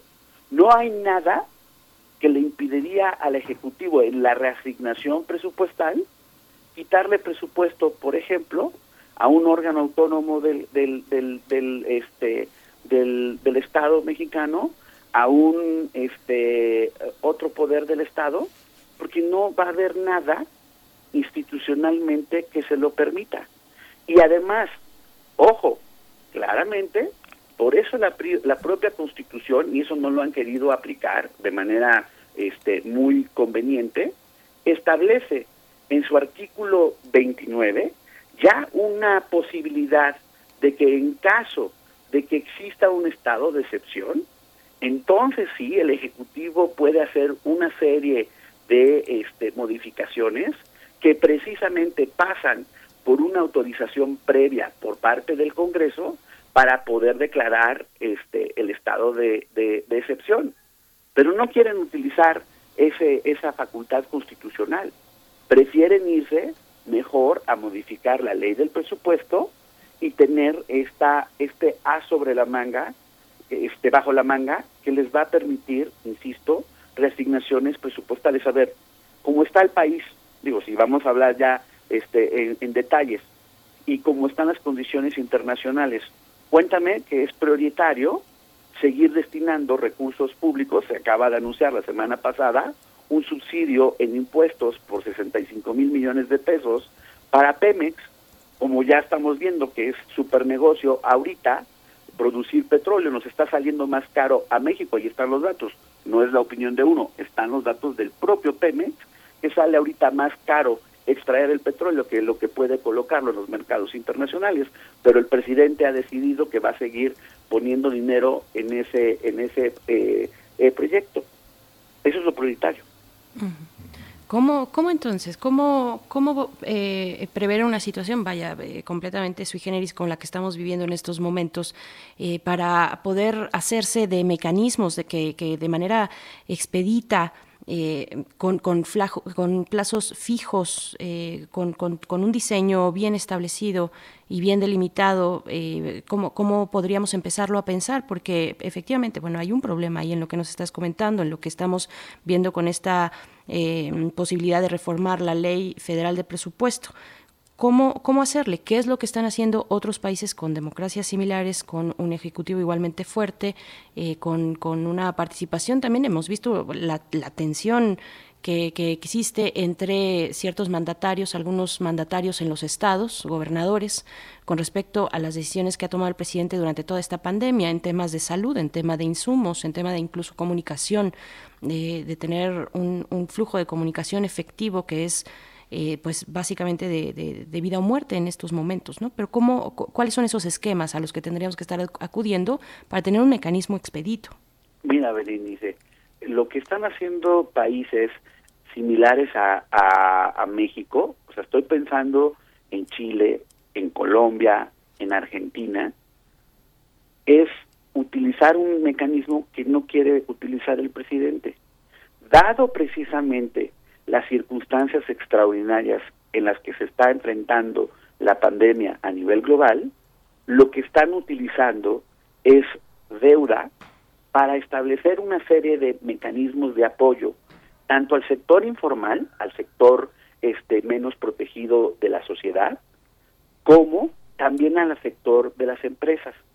Inmediatamente cuando se habla del sector de las empresas, hay quienes piensan, ah, no, es que quieren destinar deuda pública para poder proteger a los grandotes, eh, capitalistas y demás. No, a ver, dejemos tantito al lado. El INEGI establece precisamente que el 94% de las empresas en nuestro país son lo que se le denomina las micro, pequeña o medianas empresas. Es decir, desde la barbería de, de nuestra colonia, ¿ok? La tienda de la esquina, hasta empresas que llegan a tener máximo mm, 150 empleados. No son las empresototas.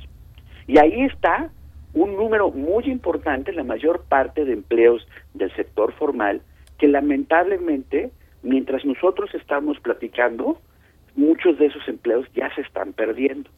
Y justo los países, entendiendo que son circunstancias extraordinarias, por eso están haciendo una serie de planes económicos para tratar de atenuar la sangría de empleos. Pero el presidente dice que eso es neoliberal y peor aún, dice, no, no, no, lo que hay que hacer es todavía estrangular más al propio gobierno federal. A ver, el propio presidente en el decreto eh, que publicó en el diario oficial de la federación la semana pasada establece que se necesitan 622 mil millones de pesos, 622 mil 650 para ser exactos, para sus proyectos prioritarios y sus programas sociales.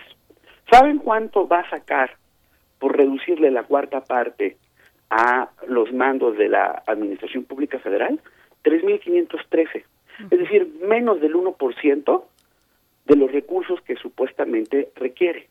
Tan está improvisando y perdón, no está planificando de manera adecuada que también establece en ese decreto que se van a cancelar 10 subsecretarías. Ha pasado prácticamente ya una semana, colegas, y es la hora que el presidente no puede decirnos a la sociedad cuáles son las 10 subsecretarías que va a cancelar. ¿Por qué? Porque ni siquiera hay un diagnóstico que precisamente motive y dé la lógica del por qué se tienen que cancelar estas este, subsecretarías. Entonces, sí me preocupa de manera muy explícita una serie de ocurrencias, de, de, de desplantes del Ejecutivo Federal, en el que no hay una lógica, hay mucho prejuicio y sobre todo lo que más, más preocupante es, por un lado, se va a afectar la forma en que funciona el gobierno y cuando eso ocurre, los afectados no son solamente los servidores públicos y sus familias, somos nosotros. Si a ustedes les quitaran el 75% de su presupuesto y la cuarta parte de su salario y les reclamara la gente, oigan, ¿por qué no pueden hacer el, el, el noticiero con la misma calidad a la que nos tienen acostumbrados? Oigan, necesitamos que aumenten la señal a otros lados este de la República Mexicana. Pues ustedes se van a voltear y le dirían a la audiencia, oiga, no puedo hacer, no tengo las condiciones para hacer esto que usted me está pidiendo porque es imposible. Pues exactamente lo mismo ocurre cuando tú le haces al gobierno federal estas, le quieres implementar estas políticas, ¿de dónde va a haber dinero? Por ejemplo, cuando empiece el ciclo de emergencias por los huracanes, porque pues la naturaleza no se para con pandemia o sin pandemia, ¿verdad? ¿De dónde va a haber dinero para atender esa emergencia? ¿Cómo vamos a tener los recursos federales para atender, por ejemplo, los incendios forestales? Ahorita estamos en la emergencia por los eh, por la cuestión educativa y hemos visto cómo lamentablemente la plataforma que ha puesto la autoridad federal a este, disposición de los alumnos y profesores no termina de jalar, a veces se cae porque no tiene un, servidor lo suficientemente poderoso para poder eh, aguantar el acceso eh, simultáneo de millones de usuarios, lo cual demanda tener un nuevo un nuevo servidor o contratar los servicios de un servidor. Pero a la SEP ya le dijeron que no lo puede hacer porque no hay recursos para poder pagarlo. Y está tratando de ponerse de acuerdo con la UNAM y con, eh, eh, el POLI y otras instituciones para ver si les, eh, les prestan un espacio en los servidores, a ver si jala. Entonces, ¿quiénes son los que sufren cuando no hay las condiciones para hacer su trabajo adecuadamente? Los ciudadanos. ¿Quién sufre? O sea, puede sonar muy etéreo. ¿Quién sufre cuando hay este tipo de discrecionalidades en el uso del presupuesto como las pretende el Ejecutivo Federal. Ya veo yo al señor Mario Delgado dando la misma facultad si el presidente fuera de otro partido político y tuviera la mayoría de su partido. ¿Qué diría entonces? Va a decir que entonces no es que sí necesita este poderes extraordinarios el presidente para terminar el gasto. Yo lo dudo, ¿eh? Eh, pues tenemos que finalizar esta conversación, Marco, pero de una, última pregunta brevemente. ¿Tú perfilas que, digamos, eh, la, eh, ante este acto, digamos que a todas luces arbitrario, discrecional, pueda generar en, los servidores públicos una actitud de de rebeldía, de organización laboral o de renuncia a la administración pública? Muchos decían que, bueno, al gobierno había que llegar para servirse. Otros con el servicio profesional de carrera dijeron que no, que era para servir y que aceptaban el desafío de ponerse a prueba todos los días para cumplir con su misión. Pero ante esta nueva realidad, ¿Tú qué crees que, que, que, funcione? ¿La renuncia, la organización laboral o desde dónde se pueden defender estos servidores públicos que están mermados sus ingresos? Mira, yo creo que dos situaciones se van a agravar lamentablemente. No es que tuviéramos el gobierno de Suiza, ¿ok? Nadie está diciendo que tuviéramos un gobierno perfecto, con servidores públicos perfectos. Pero la retórica de decir que todos los servidores públicos son malos, malos, malos, corruptos, corruptos, corruptos, eso no se sostiene en ningún lado, ni tampoco en México. Y el problema que sí va a ocurrir es, por un lado, sí hay evidencia, ahí está la investigación múltiple que se ha hecho en diversos países, de que si tú bajas sustantivamente los salarios, aumentas la tentación del problema de la corrupción que precisamente ha sido uno de los talones de Aquiles en el país y que ha precisamente eh, enfatizado la eh, molestia ciudadana y el enojo justo con los servidores públicos. Segunda situación, justo cuando tú tienes el otro sector de los servidores que quieren ponerse la camiseta, que se han puesto la camiseta y asumen precisamente su trabajo al servicio de la gente, si tú los atas de manos y no les das las condiciones para hacer su trabajo, pues van a ver, van a hacer lo que puedan. Pero eventualmente, pues lo que puedan va a ser mucho menos de lo óptimo y sobre todo muchas veces va a, causar problemas a quienes, a los ciudadanos. ¿Y qué va a terminar pasando con ambas situaciones, colegas?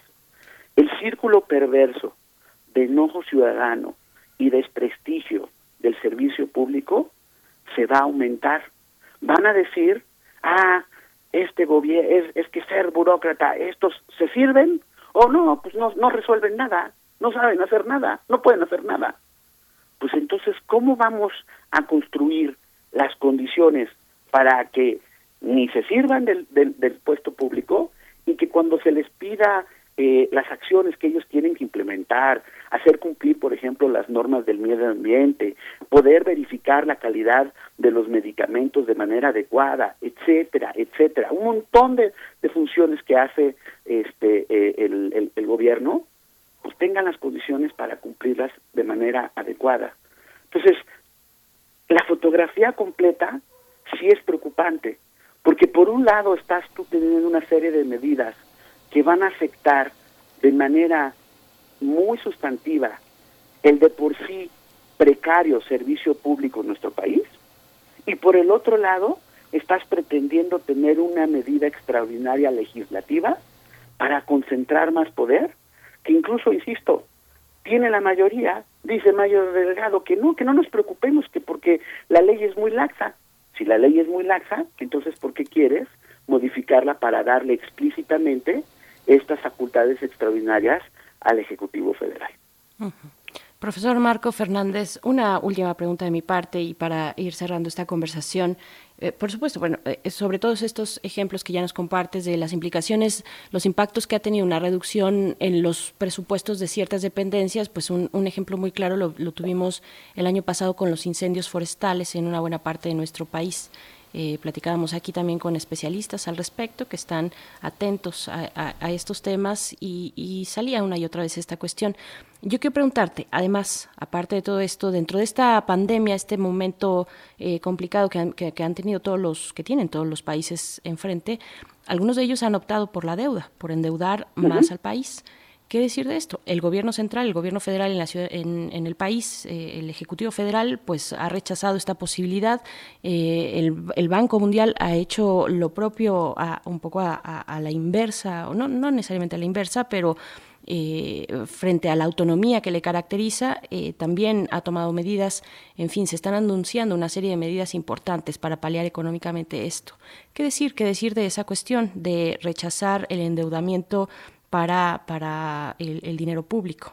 A ver, puedo entender que el presidente tenga temor de esa eh, medida, porque es cierto, en el pasado, por ejemplo, se abusó de la deuda pública, ahí está el Fobaproa, en donde en su momento, con recursos del Estado, se estuvo paliando la deuda de bancos que prestaron de manera irresponsable y la pagamos los mexicanos, ¿ok? Por supuesto que no queremos un escenario de esa naturaleza, pero utilizar la deuda de manera adecuada, precisamente con controles democráticos, en donde tanto el Congreso como el presidente establecieran reglas claras de cómo se reparte el dinero a las empresas, estos apoyos, y que eventualmente a lo largo del tiempo los apoyos los fueran regresando las empresas, no es un sueño guajiro, insisto. Por eso dejé al lado a propósito países como Canadá o este o Alemania, otros que tienen economías más robustas. No, estoy pensando en economías similares a, a, a niveles de desarrollo como el mexicano, que también han utilizado este mecanismo para tratar de contener la pérdida de trabajos que está ocurriendo. Porque además, no se nos olvide, Berenice, ustedes se acordarán, cuando en 1995 estalló la crisis económica por razones internas, por irresponsabilidades del gobierno priista de entonces, ¿qué le acompañó a ese, a ese problema de falta de empleos, de desempleo? Problemas muy serios de inseguridad. Y el país hoy, lamentablemente, no tiene la mejor, no tiene las mejores condiciones. Hemos tenido ya por muchos años problemas del crimen organizado y de la violencia. En ese contexto, ahora tú súmale la pérdida de miles de empleos, ahí están ya los datos de, de, del INEGI, otra vez, son datos objetivos. Y se está reportando, la propia secretaria del Trabajo la semana pasada en la mañanera reportó la estadística de seguir sin, sin acciones para tratar de apoyar a las empresas, a las pequeñas, a las micro y a las medianas empresas, este desempleo va a aumentar y eventualmente los efectos negativos, no solamente porque la gente no tenga sustento, sino porque además eso va a producir problemas de inseguridad, los va a sufrir toda la sociedad en su conjunto. Entonces, sí puedo entender de dónde viene el, la sospecha o el temor presidencial, pero justo para eso tendría que tener a sus servidores públicos eh, que analicen de manera seria esta situación y decir, a ver, ya aprendimos del pasado de cómo se abusó de la deuda pública. Estas circunstancias requieren el uso de deuda pública. ¿Cómo le hacemos para que no se haga con corrupción, para que sí se canalice los recursos a donde se tienen que canalizar? Y es ahí donde incluso el propio presidente, perdón, no quisiera sonar tan negativo, pero ahí están los datos. Cuando él dice sus programas sociales y el, el, el famoso este censo que se hizo para los el censo de bienestar, es la fecha que no pueden dar el listado por, eh, del padrón eh, de manera pública. No han explicado cómo se levantó. Precisamente son esas cosas los que crean corrupción, son esas cosas las que crean clientelismo, que son las que le preocupan al presidente. Pues yo ya no entendí si precisamente son las preocupaciones presidenciales, ¿por qué no levantar un censo adecuado, objetivo, para que los programas sociales sí se vayan a quienes los necesiten y no se vayan a utilizar de manera política como lo hacían los otros partidos, porque el propio presidente ha dicho que son diferentes, pero esas acciones, perdón, no suenan muy distintas a la forma en que se hacía clientelismo tanto en las administraciones priistas como panistas. Pues eh, Marco Fernández, vamos a continuar con esta discusión. Profesor Marco Fernández, muchas gracias por esta discusión esta mañana y por darnos un panorama tan completo de este nuevo articulado. Muchas gracias, Marco. Gracias como siempre por la oportunidad. Que tengan buen día. Gracias, Marco. Pues vamos a ir con música, vamos a escuchar Un Derecho de Nacimiento. Voy a crear un canto para poder existir. Para mover la tierra a los hombres y sobrevivir. Para curar mi corazón y a la mente dejarla fluir. para el espíritu sanar y dejarlo llegar al fin. Yo no nací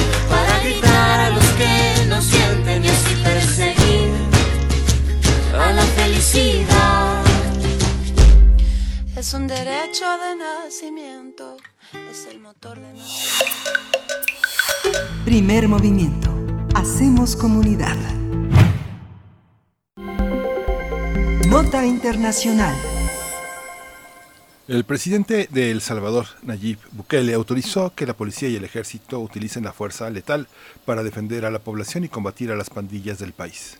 A través de Twitter escribió que el uso de la fuerza letal está autorizado para defensa propia y salvaguardar la vida de los salvadoreños. Aseguró que el gobierno se hará cargo de la defensa legal de aquellas personas que sean injustamente acusadas por defender la vida de la gente honrada, así lo dijo. A pesar de la cuarentena impuesta para frenar el coronavirus este fin de semana, la ola de violencia registró números rojos.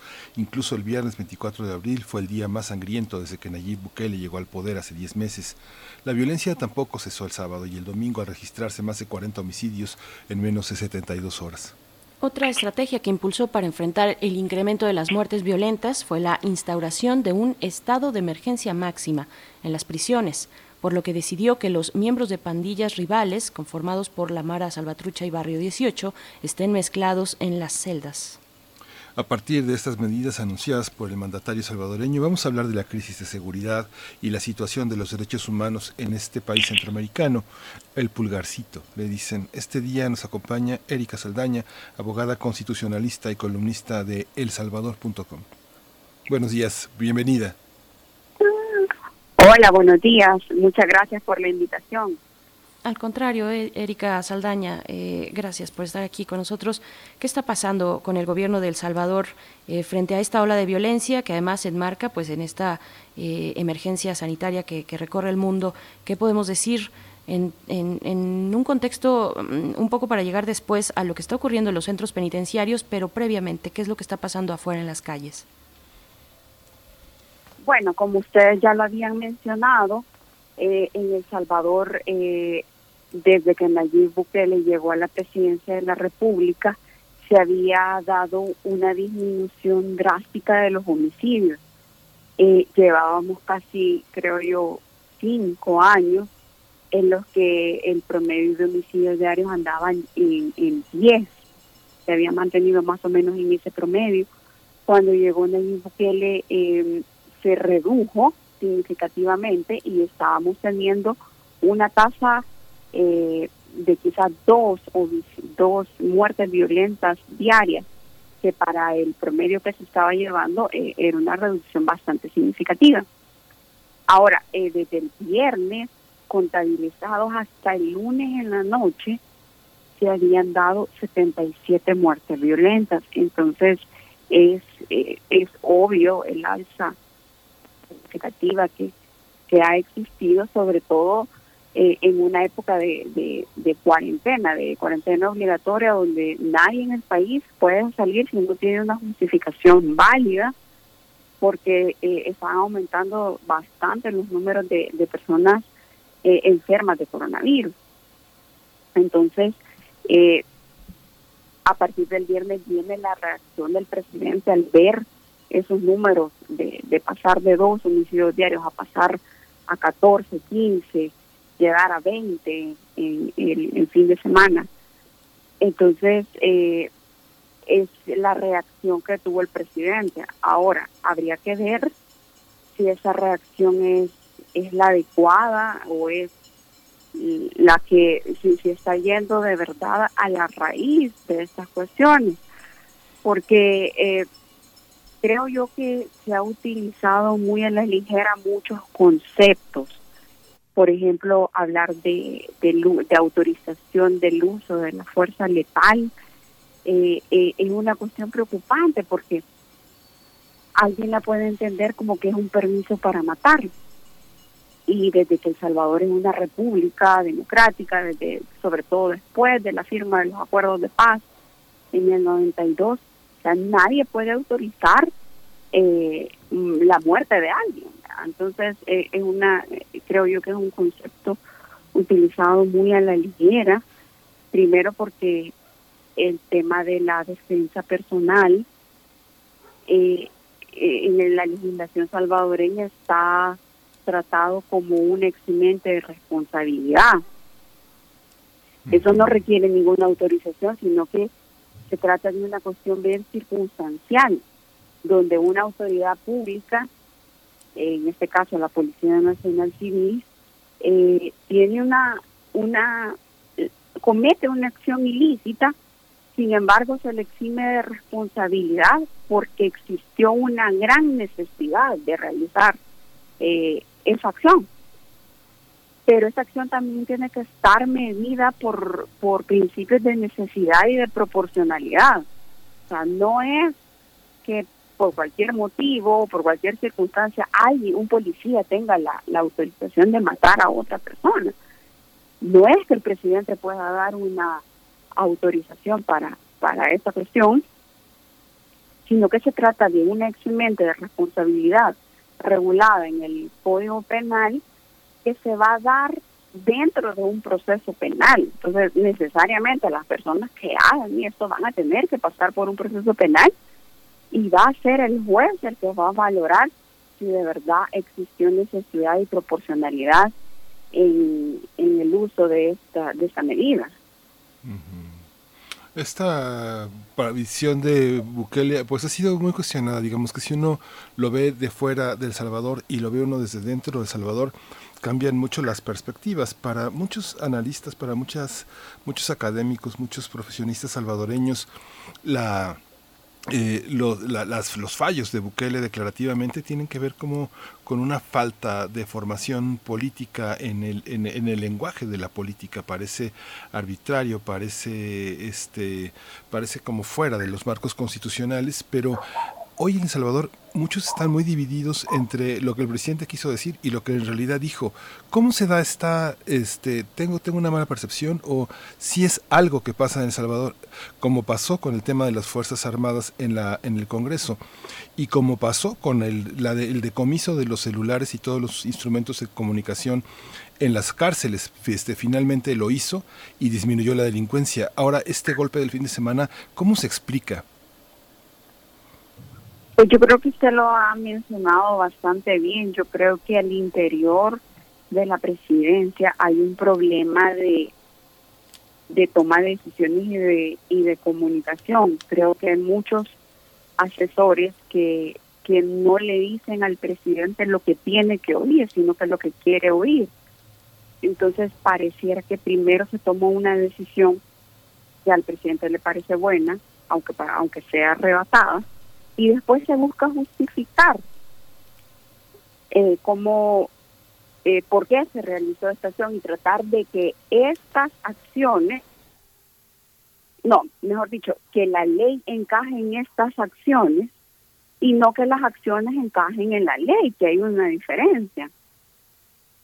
Entonces, eh, esto lo vimos en el tema del 9 de febrero. Creo que a cualquier cualquier país democrático, a cualquier país que, se rige bajo bajo los principios de una república, le asusta ver lleno de, de militares eh, el salón eh, del Congreso, donde están representados los distintos partidos políticos, la, la gente, donde están los diputados. Entonces, después se trató de decir que era una cuestión de proteger a los diputados. Entonces, hay cosas que no que no cuadran mucho, sino que más pareciera que posteriormente se trata de, de como de limpiar cara, de decir que la decisión no fue tan mala, que se malinterpretó, etcétera, pero yo creo que, que ya en un nivel de presidencia de la República no se pueden cometer ese tipo de errores, sino que tienen que haber eh, decisiones más elaboradas, estar seguro de que la decisión se enmarque en un Estado de Derecho, un Estado constitucional,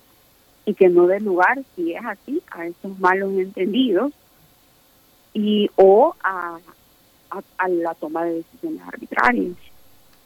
Estas medidas drásticas que se han tomado al interior eh, de los centros penitenciarios con integrantes de eh, pandillas, de pandillas, de las pandillas, pues ya que tienen tanto tiempo como la Mara Salvatrucha, Barrio 18 mencionábamos, pues han, han dado la vuelta al mundo estas imágenes y han generado pues una gran polémica y crítica hacia pues estas decisiones eh, desde en, en- el poder que tiene el presidente Nayib Bu- Bukele. Pero ¿dónde está la oposición al interior de El Salvador? ¿Dónde están estos eh, organismos también de derechos humanos que estén ahí puntualizando, que estén eh, haciendo eco de estos tratos que, bueno, que, que de nuevo han sido eh, muy criticados por, desde una visión que apelaría a precisamente resguardar los derechos humanos de cualquier persona independientemente de la situación en la que se encuentre, pues. Pues ¿Qué, qué este, decir de esto, Erika? vamos a hablar, creo yo, de dos tipos de oposición. La oposición política representada en los partidos políticos y la oposición representada por las organizaciones de sociedad civil. Yo creo que las más relevantes y las que están teniendo una voz son estas últimas. La oposición política salvadoreña siempre ha sido muy dispersa. Eh, quizás quienes están teniendo una voz eh, más sensata y articulada sobre los temas, irónicamente es el FMLN, que es el partido que acaba de dejar el, el poder en el gobierno hace hace 10 meses y que redujo drásticamente su número de diputados en la Asamblea Legislativa. Entonces, como que les cae mejor ser oposición que, que gobierno. El resto de oposición política eh, es muy dispersa, no tienen un, un, un discurso articulado, acciones articuladas, eh, orientadas a hacer una, una oposición sensata, porque tampoco se trata de oponerse o proponerse, sino que tener motivos, tener argumentos, tener posturas claras. Eso no se está dando con la oposición política, sino que más bien creo que la oposición está viniendo de organizaciones de la sociedad civil que han estado siendo apoyadas por organismos internacionales. Entonces son, son los que ya tienen meses de, de establecer posturas articuladas, eh, no organizadas en sí mismas, porque dudo mucho que, que, se hayan puesto de acuerdo, pero sí coinciden en sus posturas eh, con el tema del 9 de febrero, este tema de la, del endurecimiento de las medidas en los centros penitenciarios, que no es la primera vez que sucede. Eh, han sido los organismos de sociedad civil los que han salido a la defensa de los derechos humanos. Y por ser defensores de los derechos humanos, el, se les cataloga, la, la posición oficialista básicamente los cataloga de, de defensores de, de una cuestión que no es así, o se trata de, del final de la defensa de derechos humanos, el dere- los derechos humanos más básicos y mínimos que tienen en una cárcel, que tiene toda persona, aunque haya cometido eh, delitos muy reprochables, pero, pero sí también existe una como una estigmatización de las personas que hacen oposición en este país. Pues Erika, ¿qué, pano- qué panorama eh, enfrenta muchos cambios, muchos desafíos eh, Nayib Bukele y el pueblo salvadoreño que está ante nuevos desafíos y como decías, qué paradójico, el FMLN ahora que no gobierna se ha convertido en una conciencia crítica en El Salvador, pues seguiremos en contacto con este panorama en este país hermano. Muchas gracias Erika Saldaña por esta, por esta participación. Erika Saldaña es columnista en elsalvador.com. Gracias Erika. Muchas gracias. Un saludo. Gracias. Hasta pronto, Erika Saldaña, también es abogada constitucionalista. Pues vamos a hacer el corte de la hora. Son las 8 con 59 minutos de la mañana en este miércoles 29 de abril. Vamos al corte y volvemos para iniciar nuestra tercera hora en primer movimiento. Primer movimiento. Hacemos comunidad.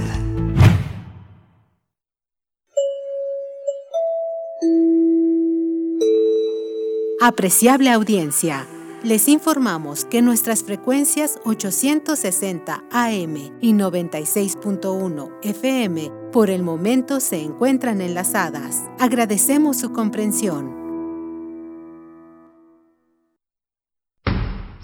El rito comienza en el escenario. Los sonidos emergen, deambulan por el recinto, se cuelan en los oídos y estremecen los sentidos. Festival Intersección. los encuentros sonoros de Radio UNAM. Todos los viernes a las 21 horas en vivo desde la sala Julián Carrillo. Escúchalos a través del 96.1 de FM, www.radiounam.unam.mx o ven a Adolfo Prieto 133 Colonia del Valle, cerca del Metrobús Amores. La entrada es libre.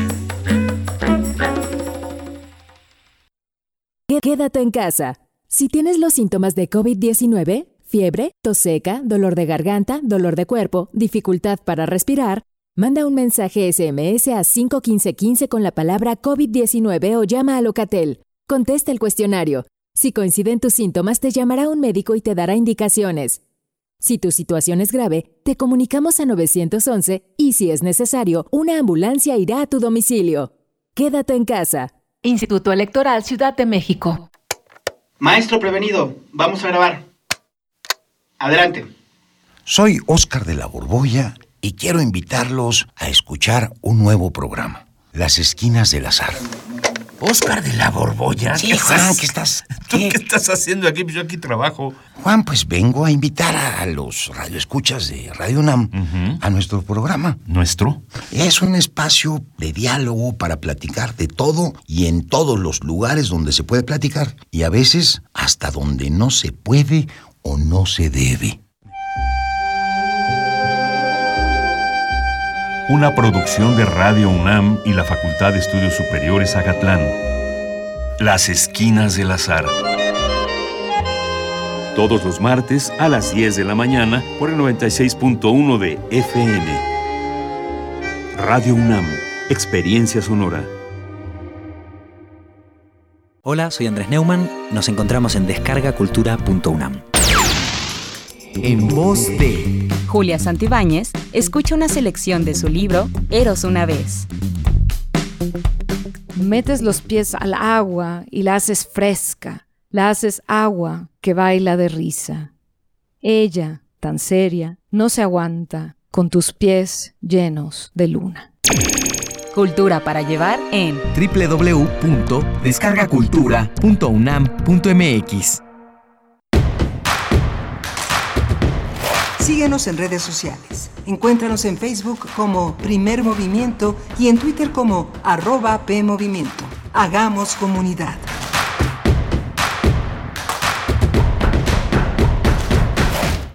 Muy buenos días, ya estamos de vuelta. Muy brevemente fuimos a nuestro corte de la hora. Cuando son las 9 con 3 minutos regresamos aquí a Primer Movimiento en Radio UNAM, donde estamos transmitiendo pues totalmente en vivo, de manera confinada desde nuestras casas, pero con el apoyo de eh, Frida Saldívar en la producción ejecutiva. Está ahí en cabina en Adolfo Prieto 133 en la Colonia del Valle.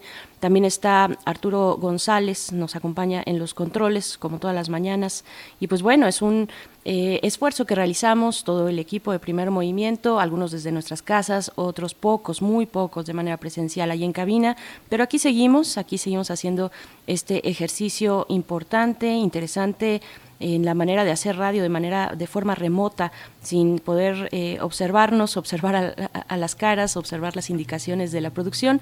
Pero estamos aquí muy contentos. Miguel Ángel Quemain también desde tu casa buenos días. Sí hola Berenice Canocho buenos días.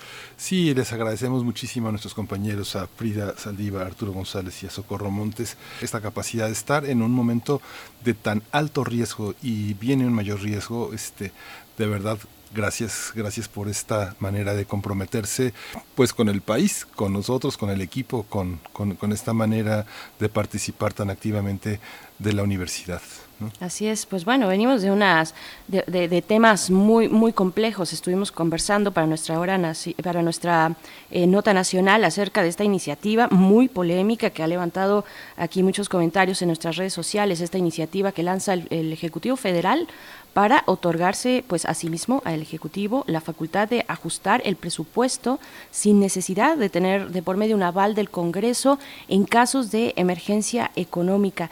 Esto eh, que estuvimos conversando con el profesor Marco Fernández, eh, investigador de asociado de México Evalúa y agradecemos muchos comentarios, todos ellos.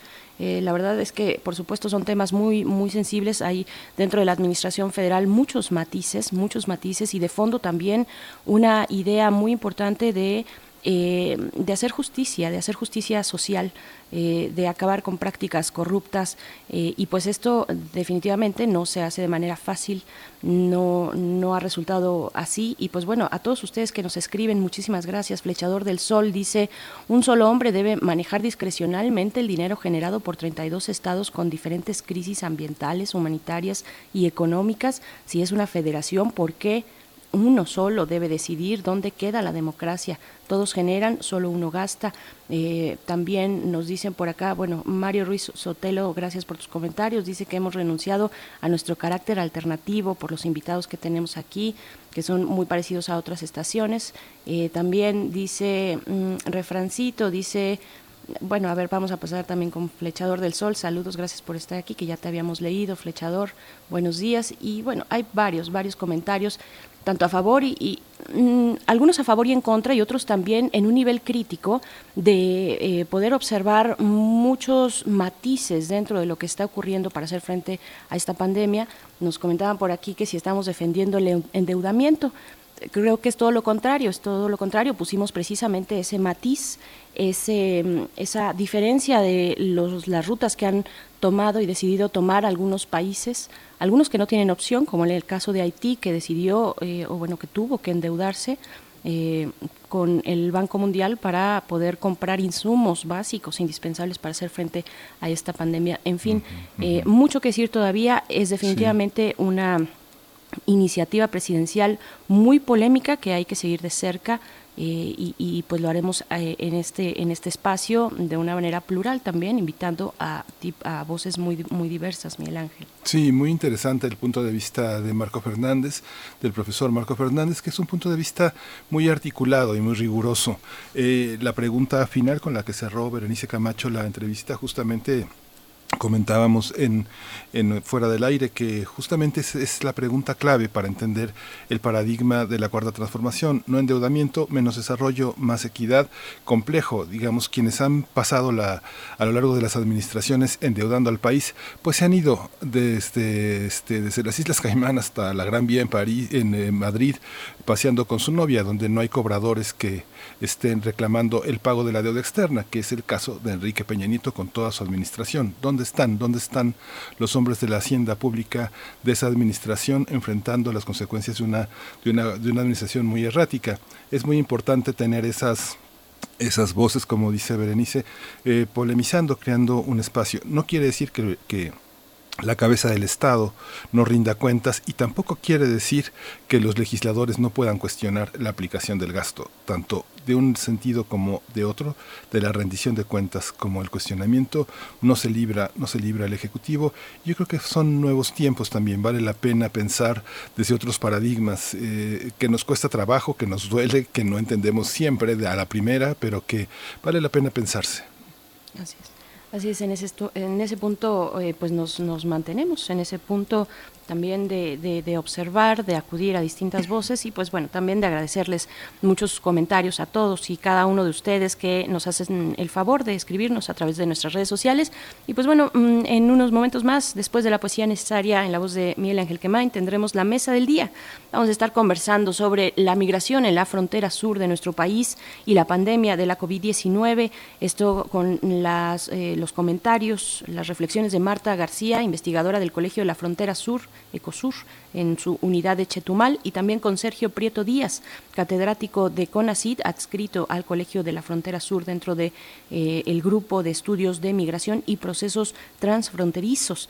Así es que estaremos observando lo que ocurre en esta frontera sur que ya hemos abundado en otros momentos, en, o por lo menos mencionado en otros momentos. Hay que eh, ampliar esta lupa sobre lo que ocurre allá con un gobierno de Guatemala, pues que ha cerrado desde hace varias semanas sus fronteras y que las ha militarizado además. Así es que pues estaremos conversando sobre eso en la mesa del día, Miguel Ángel. Uh -huh. Pues vamos a la poesía necesaria. Vamos con la poesía. Primer movimiento. Hacemos comunidad.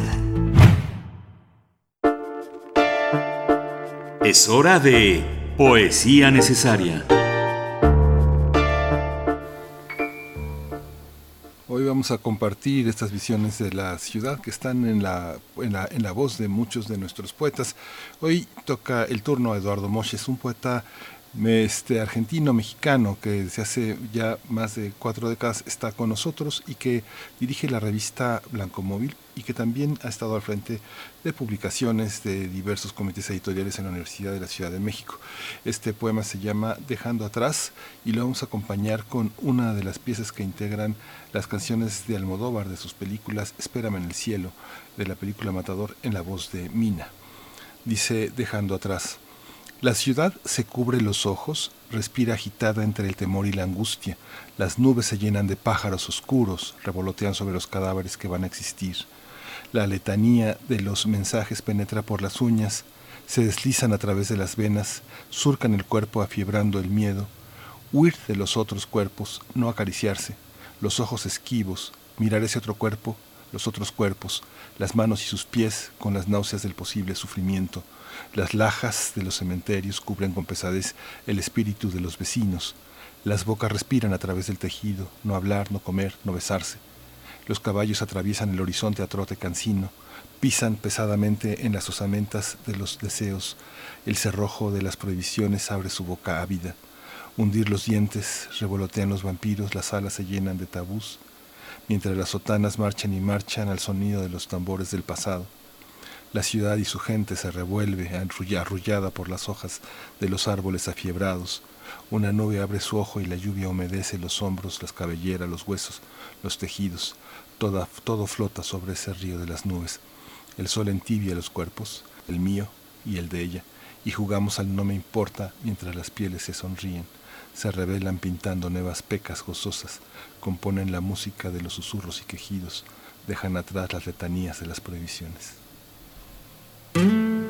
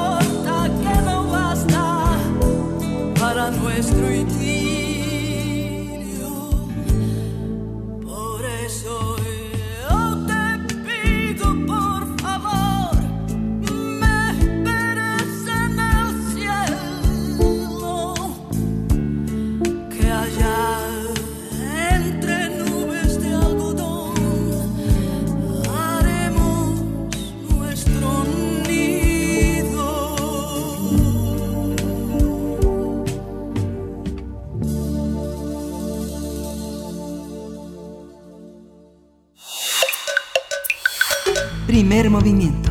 Hacemos comunidad. La mesa del día.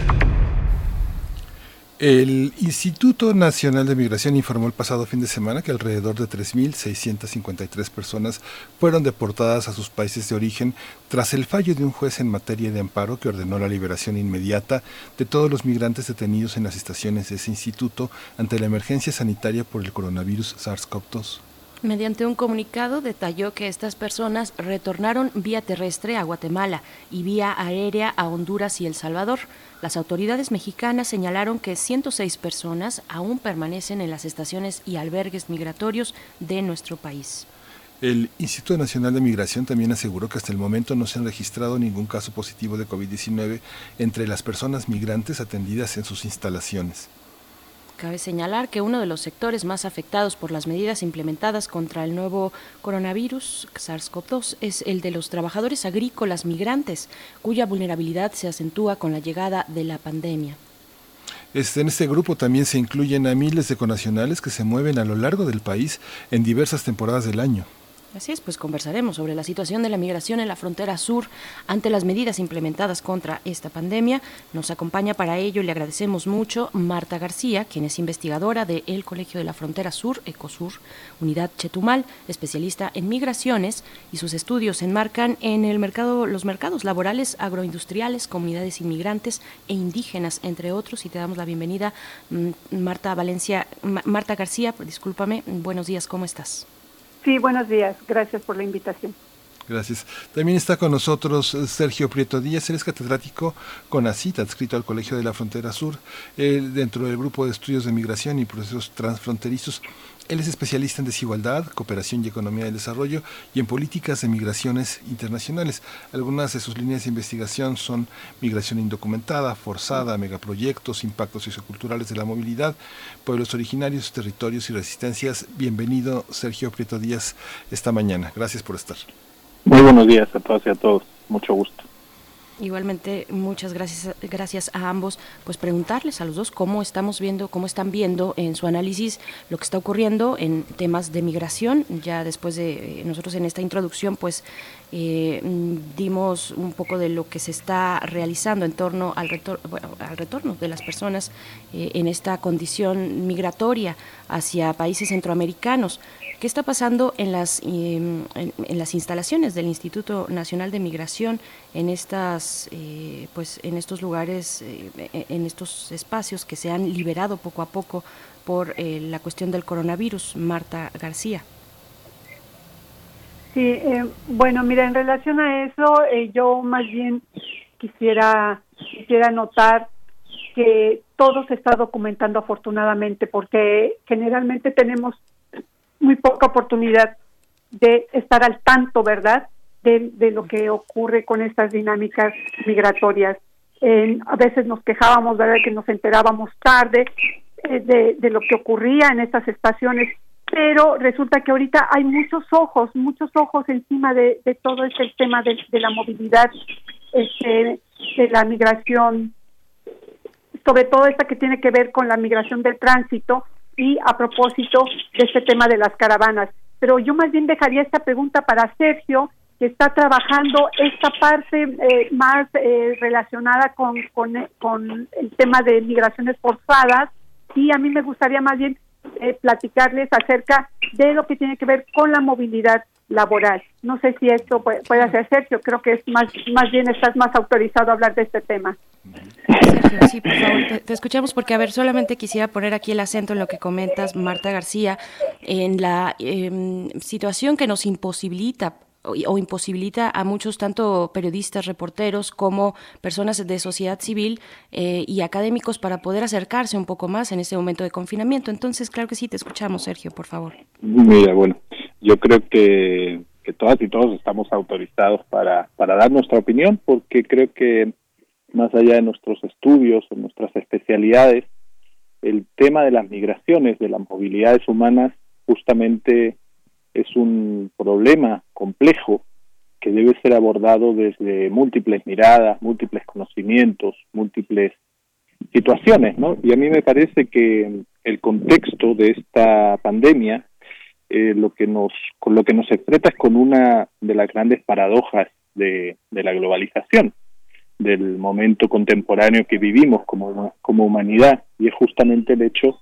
de que todas y todos nos encontramos en una situación de inmovilidad forzada, es decir, de forma más o menos voluntaria, todas y todos estamos recluidas en nuestras cajas, quien puede, obviamente, hay muchas personas que, que no tienen esa, ese derecho o esa posibilidad, y esto lo que nos implica en términos de lo que ocurre con los procesos migratorios que atraviesan la frontera sur, que no son nuevos ni van a dejar de ocurrir, es justamente una mayor complejidad y, y al mismo tiempo, como señala Marta, de repente nuevas posibilidades. También los momentos de crisis se deben entender justamente como de eh, nuevas eh, nuevos contextos en los que podemos de repente entender mejor las complejidades de problemas que hasta ahora parecían difícilmente asumibles. En términos de lo que está ocurriendo justamente en la frontera sur, eh, nos encontramos con un proceso que, como digo, no es nuevo, eh, lleva décadas, sino eh, siglos ocurriendo y va a seguir ocurriendo. La migración, la movilidad humana no se va a detener y simplemente este contexto lo que nos está dando son nuevos parámetros para analizar nuevas problemáticas que debemos considerar y de repente nuevas miradas que podemos eh, plantear sobre el fenómeno. Justamente, Marta García, en este caso, eh, eh, podría comentar algo, añadir algo a este, este comentario de, de, Sergio. Eh, yo creo que es muy relevante entender que la frontera sur son muchas fronteras. Es decir, cuando hablamos ahorita de las, de esta, cuando se ha hablado de las crisis humanitarias por el tema de la migración, por los problemas emergentes de la migración, tema caravanas, eh, los secuestros de los migrantes en tránsito, etcétera, generalmente estamos focalizando esta, esta, esta mirada hacia Chiapas, hacia Chiapas y hasta recientemente en, Tabasco, en Tenosique. Pero no hay que olvidar, olvidarnos que la frontera sur no es Chiapas solamente. En algunos este, documentos eh, hemos señalado la necesidad de deschapanizar la frontera sur, ¿sí? Es decir, mirar otras fronteras a lo largo de, de, esta comunicación internacional, de estos pasos internacionales que tenemos con Guatemala, con Belice y hacia el Caribe. Y, y de hecho, pues aquí habría que agregar, ¿verdad?, a esta, esta regionalización este, sureña fronteriza a Yucatán, porque también forma parte de esta, de esta gran región México-caribeña, centro-caribeña, ¿verdad? Como se, se, se, dice en los, en los estudios eh, latinoamericanistas. Entonces, no hay que olvidarnos que la frontera sur no es solo Chiapas, hay que reconocer las dinámicas que, que, que, se presentan en el resto de nuestras fronteras y por lo pronto yo podría hablar de la de Belice, que la tengo, ¿verdad?, ahí a 15 minutos, y que es una frontera radicalmente distinta a la chiapaneca, donde no estamos tanto Campeche, un poco más en el tono de este más más cercano los problemas eh, de Chiapas al estado de Campeche y a, y a, Tabasco, pero la frontera de Quintana Roo con Belice, ya hacia el Caribe y la de Yucatán son muy distintas a estas dinámicas que se están presentando en esta parte de la frontera.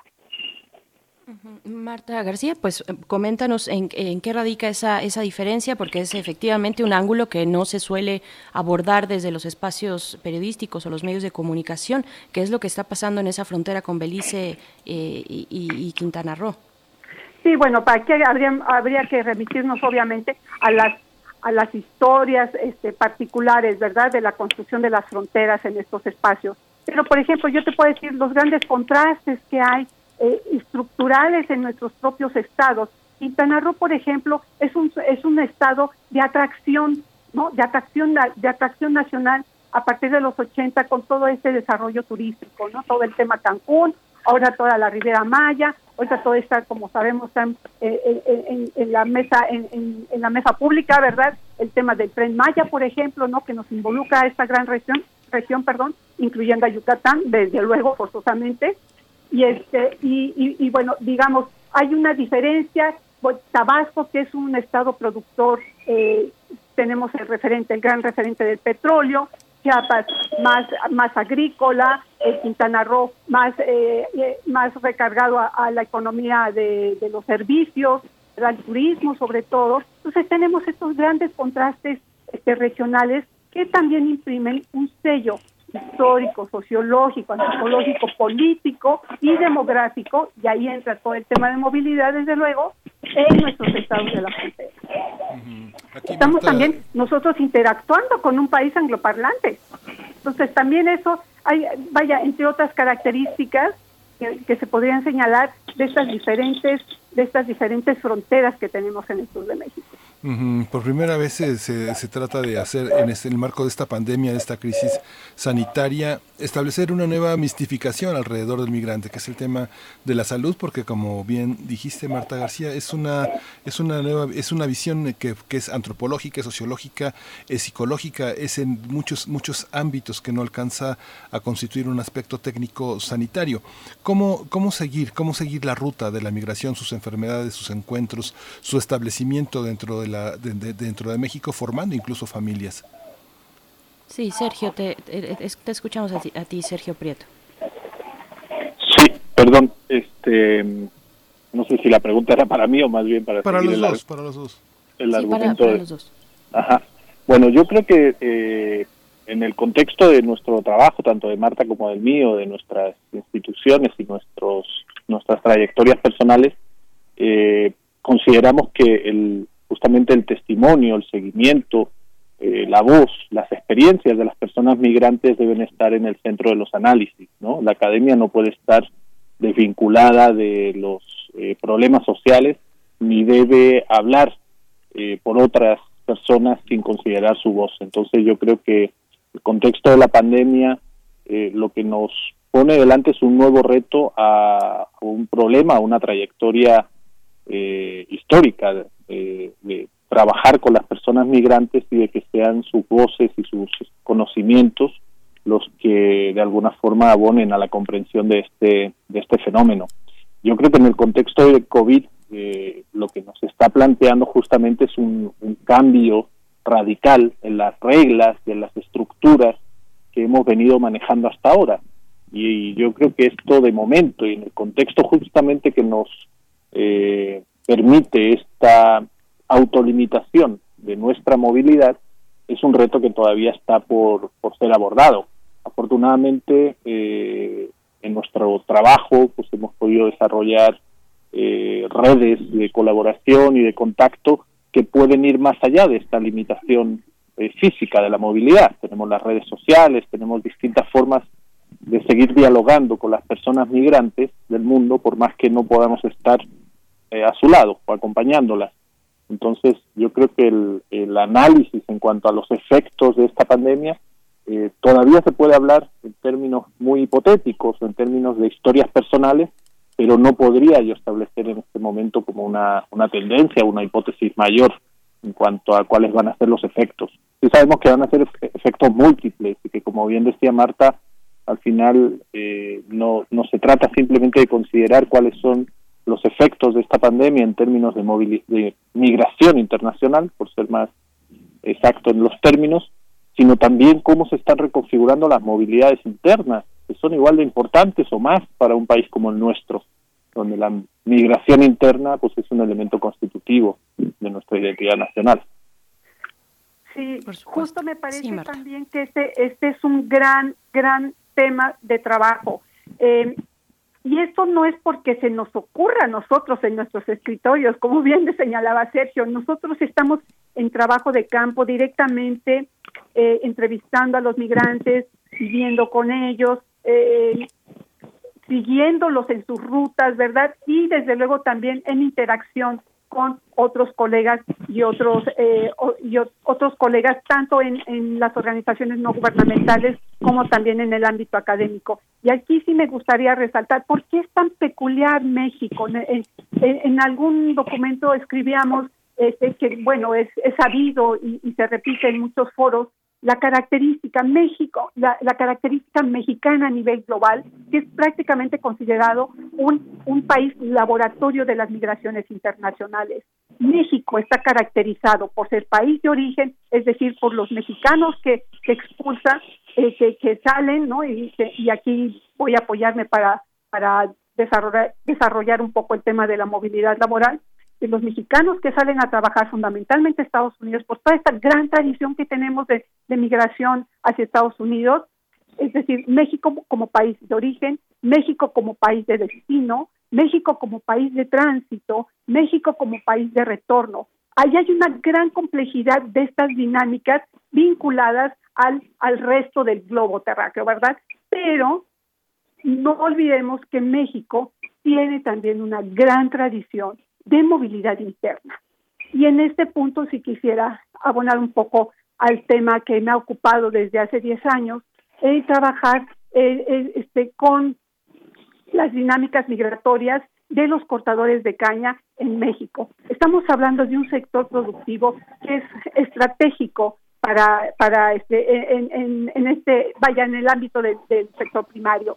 Entonces, aquí tenemos que eh, lo que lo que estamos desarrollando ahorita cómo colaborar verdad eh, ante esta ante esta pandemia. Estamos trabajando ahorita un protocolo de seguridad para la movilidad laboral en México pero que pues en el en el caso partiendo de la gran experiencia de, de la caña pero que puede ser un modelo para toda para toda para todo el sector digamos de movilidad agrícola hacia Estados Unidos hacia Canadá y también a Centroamérica. Esto ya lo estamos trabajando con unos, con unos colegas, con unas ONGs internacionales y también nacionales para llevar como resultado, ¿verdad?, de este, de, de, este, de este trabajo colaborativo que ahorita nos convoca por el tema de la, de la emergencia sanitaria, cómo salir adelante después de esto, ahorita en la emergencia, desde luego responder ahorita en la emergencia, pero cómo reconstruir toda esta estructura que nos ha impedido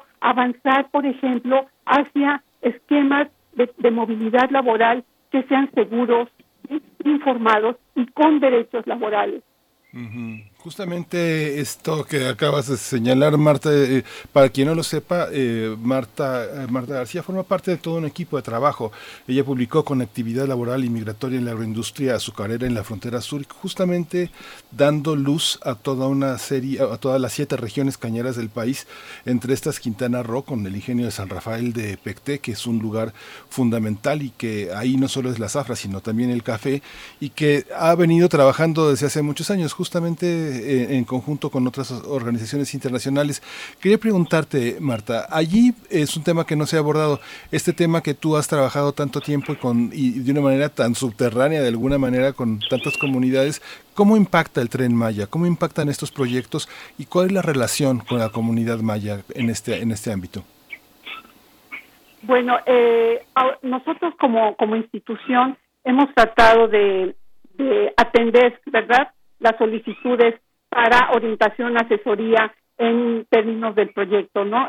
y aquí pues hay muchas voces, no no me voy a no yo no voy a hablar de, de, ninguna manera eh, de como representante institucional desde luego, pero sí te puedo hablar de la experiencia que he tenido en algunas reuniones con eh, en algunas reuniones que se han convocado este eh, sobre el tren Maya sobre todo en, en, Campeche, en Ixpujil, donde he tenido la oportunidad, donde trabajamos muy de cerca ahí, eh, por, por, diversas razones, este, pero eh, he tenido la oportunidad de ver, de ver y estar y escuchar a los actores locales. Entonces, lo que yo puedo decirte es que dentro de toda esta multiplicidad de, voces que hay a favor, en contra, críticas, propositivas, etcétera, la, la voz de los actores eh, desde mi experiencia, repito, es que hay una gran expectativa por este, por este proyecto. Es decir, eh, la gente espera mucho de este proyecto porque lo que está detrás de, de, estas esperanzas, de este, de este, horizonte, ¿no? Positivo, como yo siento que la, las personas lo han manifestado, es todo este olvido, ¿no? Todo este olvido de, de esta zona, del rezago social, de la marginación que yo no sé cómo se puede proyectar, digamos, tener un, un este, eh, digamos, un programa de, de, gran alcance, de gran aliento, sin haber resuelto los problemas estructurales de la región, ¿no? Esto, esta, eh, van, por ejemplo, te cuento, eh, un señor que hace, que tiene su miel de hace tres años, ¿no? espera mucho del tren No, yo voy a comercializar, quiero llevar mi miel, y van a venir los turistas, etcétera. Entonces, y como ese ejemplo puede haber otros, ¿no? Los, artesanos, los que están eh, vinculados a, los servicios turísticos, los forestales. Entonces, aquí la, la idea es que yo, yo no, y esto sí, desde luego es una, una apreciación personal, ¿verdad? No entiendo cómo proyectar el tren Maya cuando hay muchos rezagos sin resolver. Entonces, tenemos todo el desastre ambiental de Cancún, y todo lo que se está abriendo hacia la Ribera Maya. Tenemos otros desarrollos, otros desarrollos eh, industriales y, otras grandes obras, dos bocas, en Tabasco el petróleo, en Chiapas las hidroeléctricas. Es decir, el sureste de México tiene una gran historia de intervención de grandes obras de desarrollo y junto con esto también incluso de desplazamientos humanos alrededor de estas, de desplazamientos tanto de atracción como de expulsión. ¿De acuerdo? Porque, por ejemplo, Cancún pues ha traído gente, ¿no? Entonces yo lo, lo que lo que ah, lo que veo, lo que se puede analizar desde esta desde esta frontera es como una frontera rezagada, olvidada, que pretende atender el tren Maya, se olvida de atender y resolver estos rezagos antes de emprender otro proyecto. O cómo eh, cómo hacer compatible este proyecto con el gran rezago, si me permiten sintetizarlo de esta manera. ¿Cómo hacer compatible? No, va, no queremos no que y eso sí lo han manifestado las, las personas en estos en estas reuniones que he tenido. No queremos un tren que nos dé trabajos indignos no si si si lo vemos en, esta clave internacional del trabajo digno. Queremos trabajos que nos permitan que nos permitan vivir dignamente y no sobrevivir. Entonces, este, creo que por ahí va un poco esta reflexión sobre el tren Maya desde el perdón desde la experiencia que tengo. Este y el mismo Sergio ha sido un crítico eh, y entiendo también un crítico este también propositivo alrededor de este tema. Tú Sergio tienes mucha tela de dónde cortar yo creo que ambos nos están eh, mostrando una dinámica o dinámicas muy muy complejas que tocan y trastocan pues muchos elementos incluso políticos como los que ya mencionas Marta García. Eh, estamos yendo y viniendo con ustedes eh, en esta conversación entre panoramas tal vez de un futuro próximo una vez disminuya la restricción de movilidad que impera en este momento. Pero y ahora también preguntarles preguntarles sobre cuál es cómo cómo empezar a problematizar eh, las condiciones de las personas eh, que están en tránsito, personas migrantes, transfronterizas, eh, podemos empezar a ver tal vez alguna coordinación entre los estados que faciliten acciones para que estas personas que están incluso algunos varados en las estaciones migratorias pues tengan posibilidades de seguir algún tipo de tránsito, algún tipo de camino. ¿Cómo estamos viendo esto en relación con las autoridades, Sergio Prieto? Bueno, yo creo que mm, el, el, contexto en el que estamos viviendo actualmente, sin duda, pues es una coyuntura extremadamente novedosa. Nadie, no lo podíamos esperar ni lo hemos vivido antes. Eh, pero los problemas sociales que eh, trabajamos o las dinámicas poblacionales de movilidad en este caso no son nuevas. Eh, ya lo decía antes, tienen siglos o, o eso, de hecho parte de la característica de todos los seres vivos, el moverse, y va a seguir ocurriendo. Entonces, yo creo que el, el reto aquí está, en este momento actual, en poder plantear escenarios sobre cuáles van a ser las transformaciones. Eh, creo que hay algunos elementos ya que nos permiten anticipar que eh, esta pandemia va a generar una serie de reconfiguraciones en los eh, ámbitos políticos, territoriales, fronterizos, cuyos alcances están por verse, pero nos dejan algunos, algunos ejemplos eh, paradójicos bastante interesantes. Uno sería, por ejemplo, como en Estados Unidos son eh, algunos de los empleadores de migrantes indocumentados en los sectores agrícolas o jornaleros los que están defendiendo, curiosamente, por primera vez a sus trabajadores indocumentados, obviamente porque es su interés mantenerlos y porque saben que de alguna forma eh, se están convirtiendo en un bien preciado o más preciado de lo que era hasta este momento. Entonces, en ese sentido podemos ver de repente cómo se, se revaloriza hasta cierto punto y con muchos limitantes la figura de los migrantes, eh, de las personas migrantes indocumentadas. Al mismo tiempo, y por contra, también vemos cómo se produce una mayor estigmatización. Curiosamente, por ejemplo, en el caso de Guatemala, muchas personas que llegan deportadas o retornadas desde Estados Unidos cargan, aparte de los prejuicios que ya traían anteriormente, el hecho de volver a la comunidad de origen siendo migrantes sin tener éxito es un, fracaso, es una traición al pueblo, es un, una inversión que no ha funcionado y ahora se carga además el hecho de venir de uno de los lugares donde el eh, coronavirus pues de repente te implanta esa otra marca, la marca del sospechoso por, por cargar ese, ese virus, ese estigma.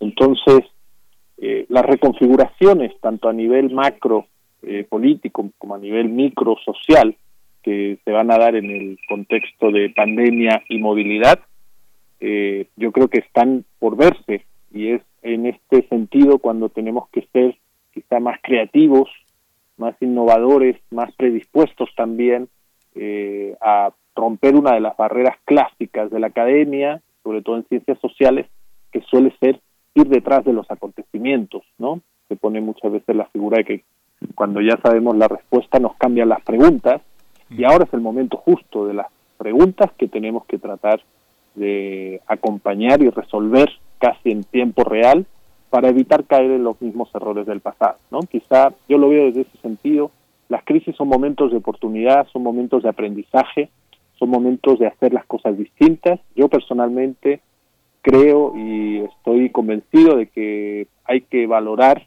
la migración y las personas migrantes por su iniciativa, por su voluntad, por su fortaleza y tenemos que tratar de evitar las condiciones que empujan a migraciones forzadas, a migraciones en malas condiciones y a todas las violencias que vienen aparejadas y que algunas de ellas, pues ya ha comentado Marta, también están muy vinculadas a las políticas públicas y a los intereses corporativos. Claro.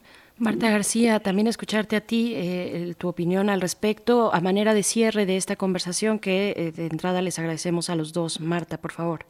Sí, bueno, eh, un poco pensar, ¿verdad?, en la, en la acción social, ¿no? El empoderamiento que los actores sociales llegan a, a, construir en este en estos en casos como como estos no en tiempos emergentes digamos eh, y, voy a comentar eh, la experiencia directa reciente con el, el tema de los trabajadores, los cortadores de caña.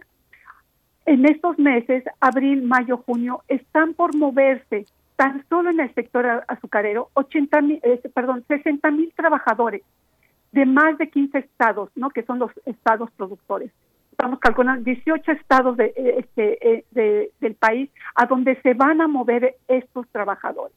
Aquí estamos hablando de movilidades regionales, por ejemplo, y, sobre todo muy importante la movilidad indígena, ¿verdad? Que suelen caracterizar caracterizarse a los jornaleros agrícolas con un perfil de, étnico.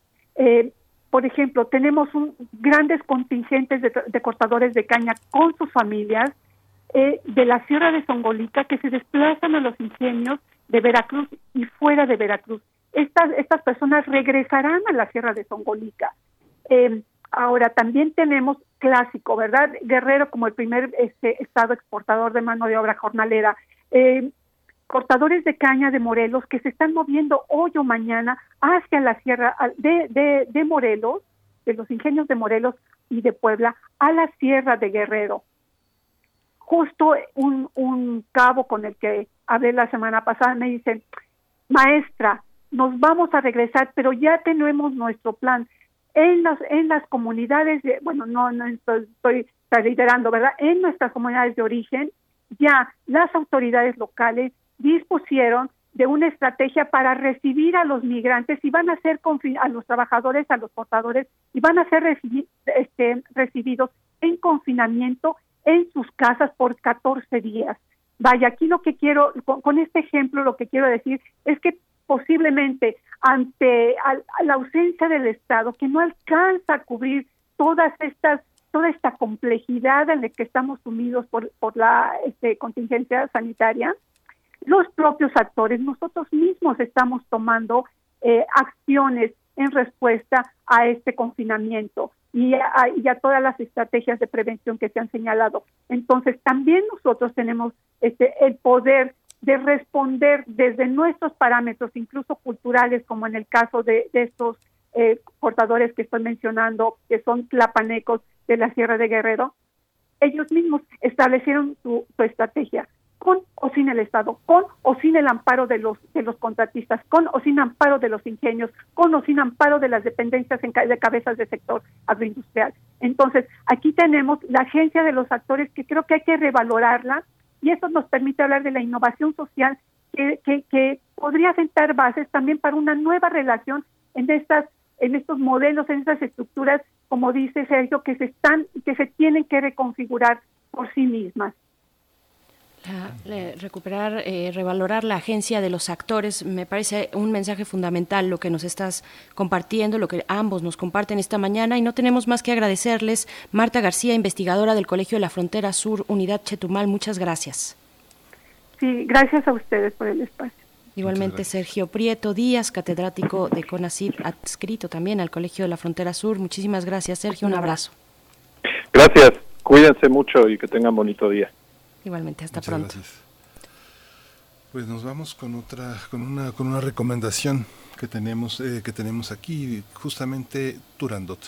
Para estos días de distanciamiento social y dentro de la oferta cultural UNAM en casa, te invitamos a visitar el podcast de Radio UNAM que resguarda más de 260 series de los temas más variados, tales como literatura, filosofía, historia, arte, medicina, ciencia, música, en fin, la oferta es vasta.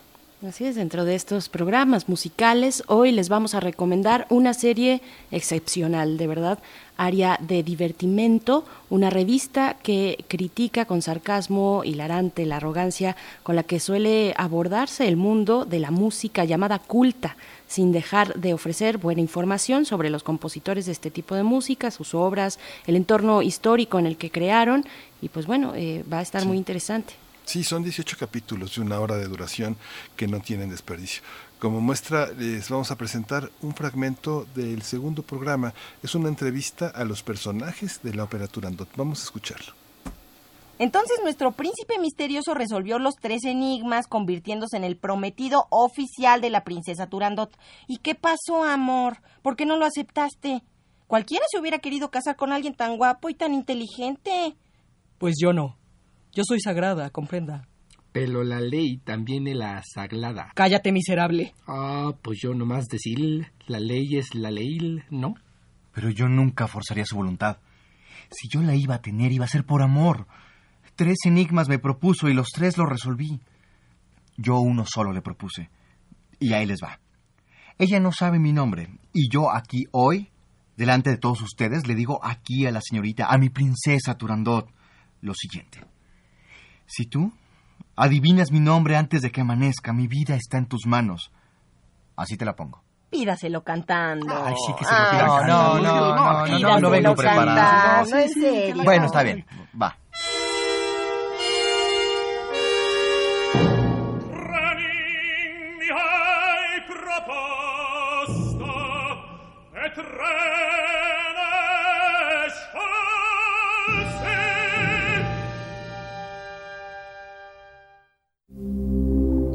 Química entre nosotros. Química para todos. Bien, pues ya estamos de vuelta. Decíamos que ahí está el secreto, pídanselo cantando. Ustedes pueden escuchar esta, esta área de divertimento en el podcast de Radio UNAM en la dirección radiopodcast.unam.mx. La van a disfrutar mucho. Como también vamos a disfrutar este momento con el doctor Plinio Sosa, académico de la Facultad de Química, que pues en esta mañana, como todos los miércoles, nos trae eh, a revisión, bueno, un poquito a disfrutar también de los elementos químicos, el iridio, el heraldo entre el cielo y la tierra. Doctor Plinio Sosa, buenos días, ¿cómo estás? Veré, ¿cómo estás tú? ¿Cómo está Miguel Ángel? Buenos días, Plinio, ¿cómo está usted? Por ahí está Miguel Ángel también, escuchándose bajito, pero, pero te escuchamos a ti, Sí, querido sí, Plinio Sosa. gracias, Plinio, buenos días. Buenos días. El iridio es un metal plateado, brillante y quebradizo, que presenta una ligera coloración amarilla. Es el metal más resistente a la corrosión, a la corrosión, y es el segundo más denso después del osmio. Pero si hablamos de primeros lugares, su máximo palmarés es que se trata del elemento más escaso en la Tierra. En un millón de toneladas de corteza terrestre, apenas hay 400 gramos de iridio. Se encuentra como sustancia elemental mezclado con osmio en la aleación natural llamada precisamente osmiridio. Sin embargo, la mayor parte de este elemento se obtiene como un subproducto durante la purificación del platino. El iridio es uno de los seis integrantes del grupo del platino, que como ya hemos dicho, esos seis integrantes, elementos, se ubican en distintas columnas del bloque D en la tabla periódica. Como es de esperarse para todo metal de transición que se respete, los compuestos de iridio suelen ser muy coloridos. El iridio fue descubierto junto con el osmio en 1803 por el químico inglés Smithson Tennant. Una estrategia muy utilizada en química analítica para separar una sustancia de otra es poner la muestra en contacto con alguna sustancia con la que una de las dos sustancias sí reacciona y la otra no. Y eso hizo Tennant con una muestra de platino que está que pues seguramente estaba contaminada con algunas otras sustancias, le agregó agua regia. El platino sí reaccionó, ya lo pudo separar y quedó un residuo negro. De ese residuo negro pudo aislar dos nuevos elementos, el osmio y el iridio. ¿sí? A este último le puso eh, justamente el nombre de iridio, en honor a Iris, la diosa del arco iris de la mitología griega, debido pues a los compuestos de distintos colores que se obtenían con el iridio. El alto punto de fusión, la dureza y la resistencia a la corrosión, tanto del iridio como de sus aleaciones, determinan la mayoría de sus aplicaciones. El iridio, y especialmente las aleaciones iridio-platino u osmo-iridio, tienden a desgastarse muy poco y son usadas, por ejemplo, en la producción de piezas de larga duración en motores de avión y en la fabricación de crisoles que resistan altas temperaturas. Durante mucho tiempo, las puntas de las plumas fuentes fueron hechas de osmiridio. El iridio también se usa como iniciador de chispa en las bujías de los automóviles y de los cohetes espaciales. En tuberías para aguas profundas se usa una aleación especial de titanio iridio debido a su resistencia a la corrosión. Además, el isótopo iridio 92 se utiliza como una fuente de rayos gamma para el tratamiento del cáncer. Durante mucho tiempo, las unidades metro y kilogramos del Sistema Internacional de Unidades estuvieron definidas por un cilindro fabricado con una aleación que contenía 90% de platino y 10% de iridio. En 1980, un grupo de investigadores liderados por el físico norteamericano Luis Álvarez y por su hijo, el geólogo Walter Álvarez, ellos tomaron muestras por todas partes del mundo, de distintos estratos de la corteza terrestre. Y en uno de ellos, el que corresponde al intervalo entre el Cretácico y el Terciario, o sea, de hace 65 millones de años, encontraron una concentración altísima de iridio, cientos de veces más alta que lo normal. ¿sí? Pero si el iridio es tan escaso en la corteza terrestre, ¿de dónde salió tanto? La hipótesis de Álvarez fue que ese iridio provenía de un meteorito que se habría impactado contra la Tierra. Pero tendría que haber en algún lugar del planeta un cráter cuyas dimensiones correspondieran al tamaño calculado, que es de entre 150 y 200 kilómetros de diámetro. ¿Y qué creen? Que sí, apareció ese cráter. Un gran cráter con esas características, el cráter de Chicxulub, fue identificado en nuestra querida y bellísima península de Yucatán. Esta hipótesis podría explicar la extinción masiva de muchas especies que ocurrió justamente en ese tiempo. Simplemente la explosión resultante provocó grandes incendios y generó nubes de polvo que oscurecieron el cielo durante un tiempo tal que hicieron que muchas plantas y animales no pudieran sobrevivir. Bueno, una reflexión final sobre el iridio. Iris es la diosa que, al final de una tormenta, mediante la aparición del arco iris, hace patente el pacto de unión entre el Olimpo y la Tierra. El iridio es el heraldo que hace patente el lazo indisoluble que existe entre la Tierra y el cosmos. Y eso es. Fantástico. Doctor Plinio Sosa, muchas gracias por regalarnos un poco de poesía entre los elementos químicos de la tabla periódica que festejamos todavía este año, 150 años pues del inicio, del inicio de este, de este acomodo de los distintos elementos químicos. Muchísimas gracias. Eh, Plinio Sosa, te mandamos un abrazo muy fuerte hasta tu casa, seguramente en confinamiento. Invitamos a que te sigan en tus redes sociales, bueno, en tu cuenta de Twitter, arroba Pliniux. Así es que muchísimas gracias, Plinio gracias Bere, gracias Miguel Ángel y nos escuchamos de hoy en ocho. Sí, gracias doctor. Pues aquí seguimos, ya prácticamente se nos acabó el tiempo, Berenice Camacho. Así es, estamos eh, ya a punto de despedirnos. Son las 9 con 55 minutos de este miércoles 29 de abril.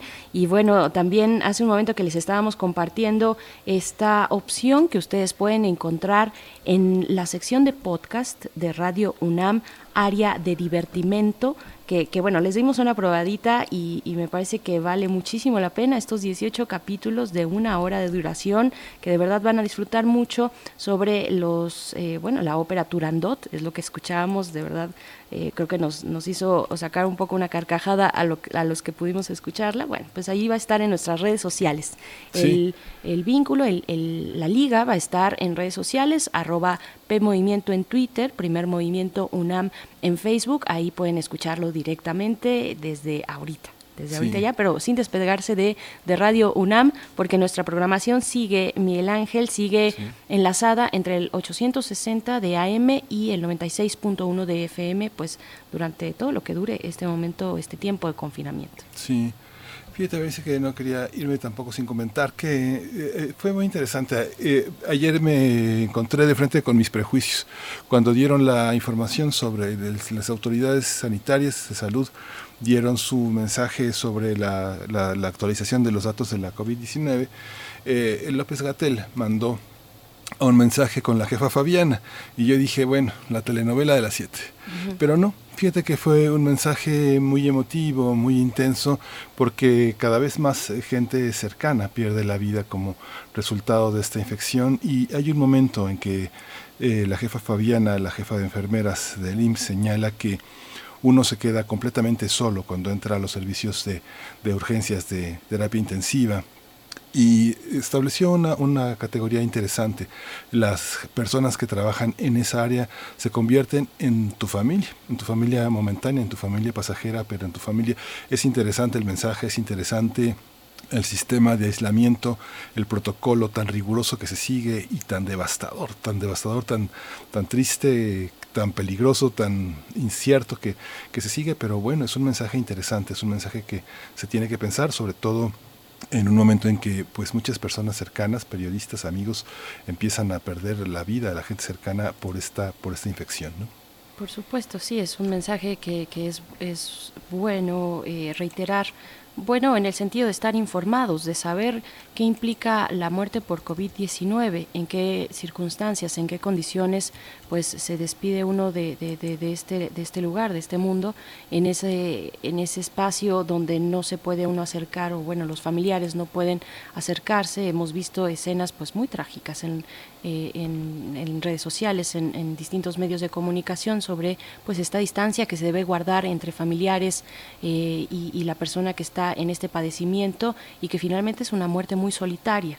Así es que, bueno, pues es una reflexión, eh, me parece importante que hay que continuar porque hay que cuidarse, hay que quedarse en casa, hay que realizar todas estas medidas de, eh, sanitarias que han dispuesto las autoridades, que conocemos muy bien, porque definitivamente es una cuestión muy trágica lo que está ocurriendo en nuestro país y valga de una vez decir también un amplio reconocimiento a todas las personas que integran el personal de salud que están ahí arriesgando sus vidas, también el conteo va por ahí, muchas de las, de las muertes lamentables tienen que ver con personal de salud que está exponiendo sus vidas que está poniendo una distancia todavía más profunda entre ellos y sus familiares a los que no pueden ver por las condiciones de su trabajo. En fin, eh, de verdad un reconocimiento absoluto a estas personas eh, que son eh, las, las, que están protagonizando como héroes y heroínas este momento de pandemia. Pues bueno, ya nos despedimos. Les agradecemos mucho a todos ustedes por su escucha. Quédense aquí en Radio UNAM. Gracias también a Frida Saldívar en cabina, a Socorro Montes está en los controles. Y nos despedimos, Miguel Ángel, con música. Lo que vamos a escuchar de Meme. La canción es Todo va a estar bien y muchas gracias Miguel Ángel a ti. Hasta mañana. Gracias, todo va a estar bien. Esto fue primer movimiento. El mundo desde la universidad. Que vine todo lleno de defectos. Soy efecto del ruido que traigo dentro. Acepto que no es tan fácil el trayecto.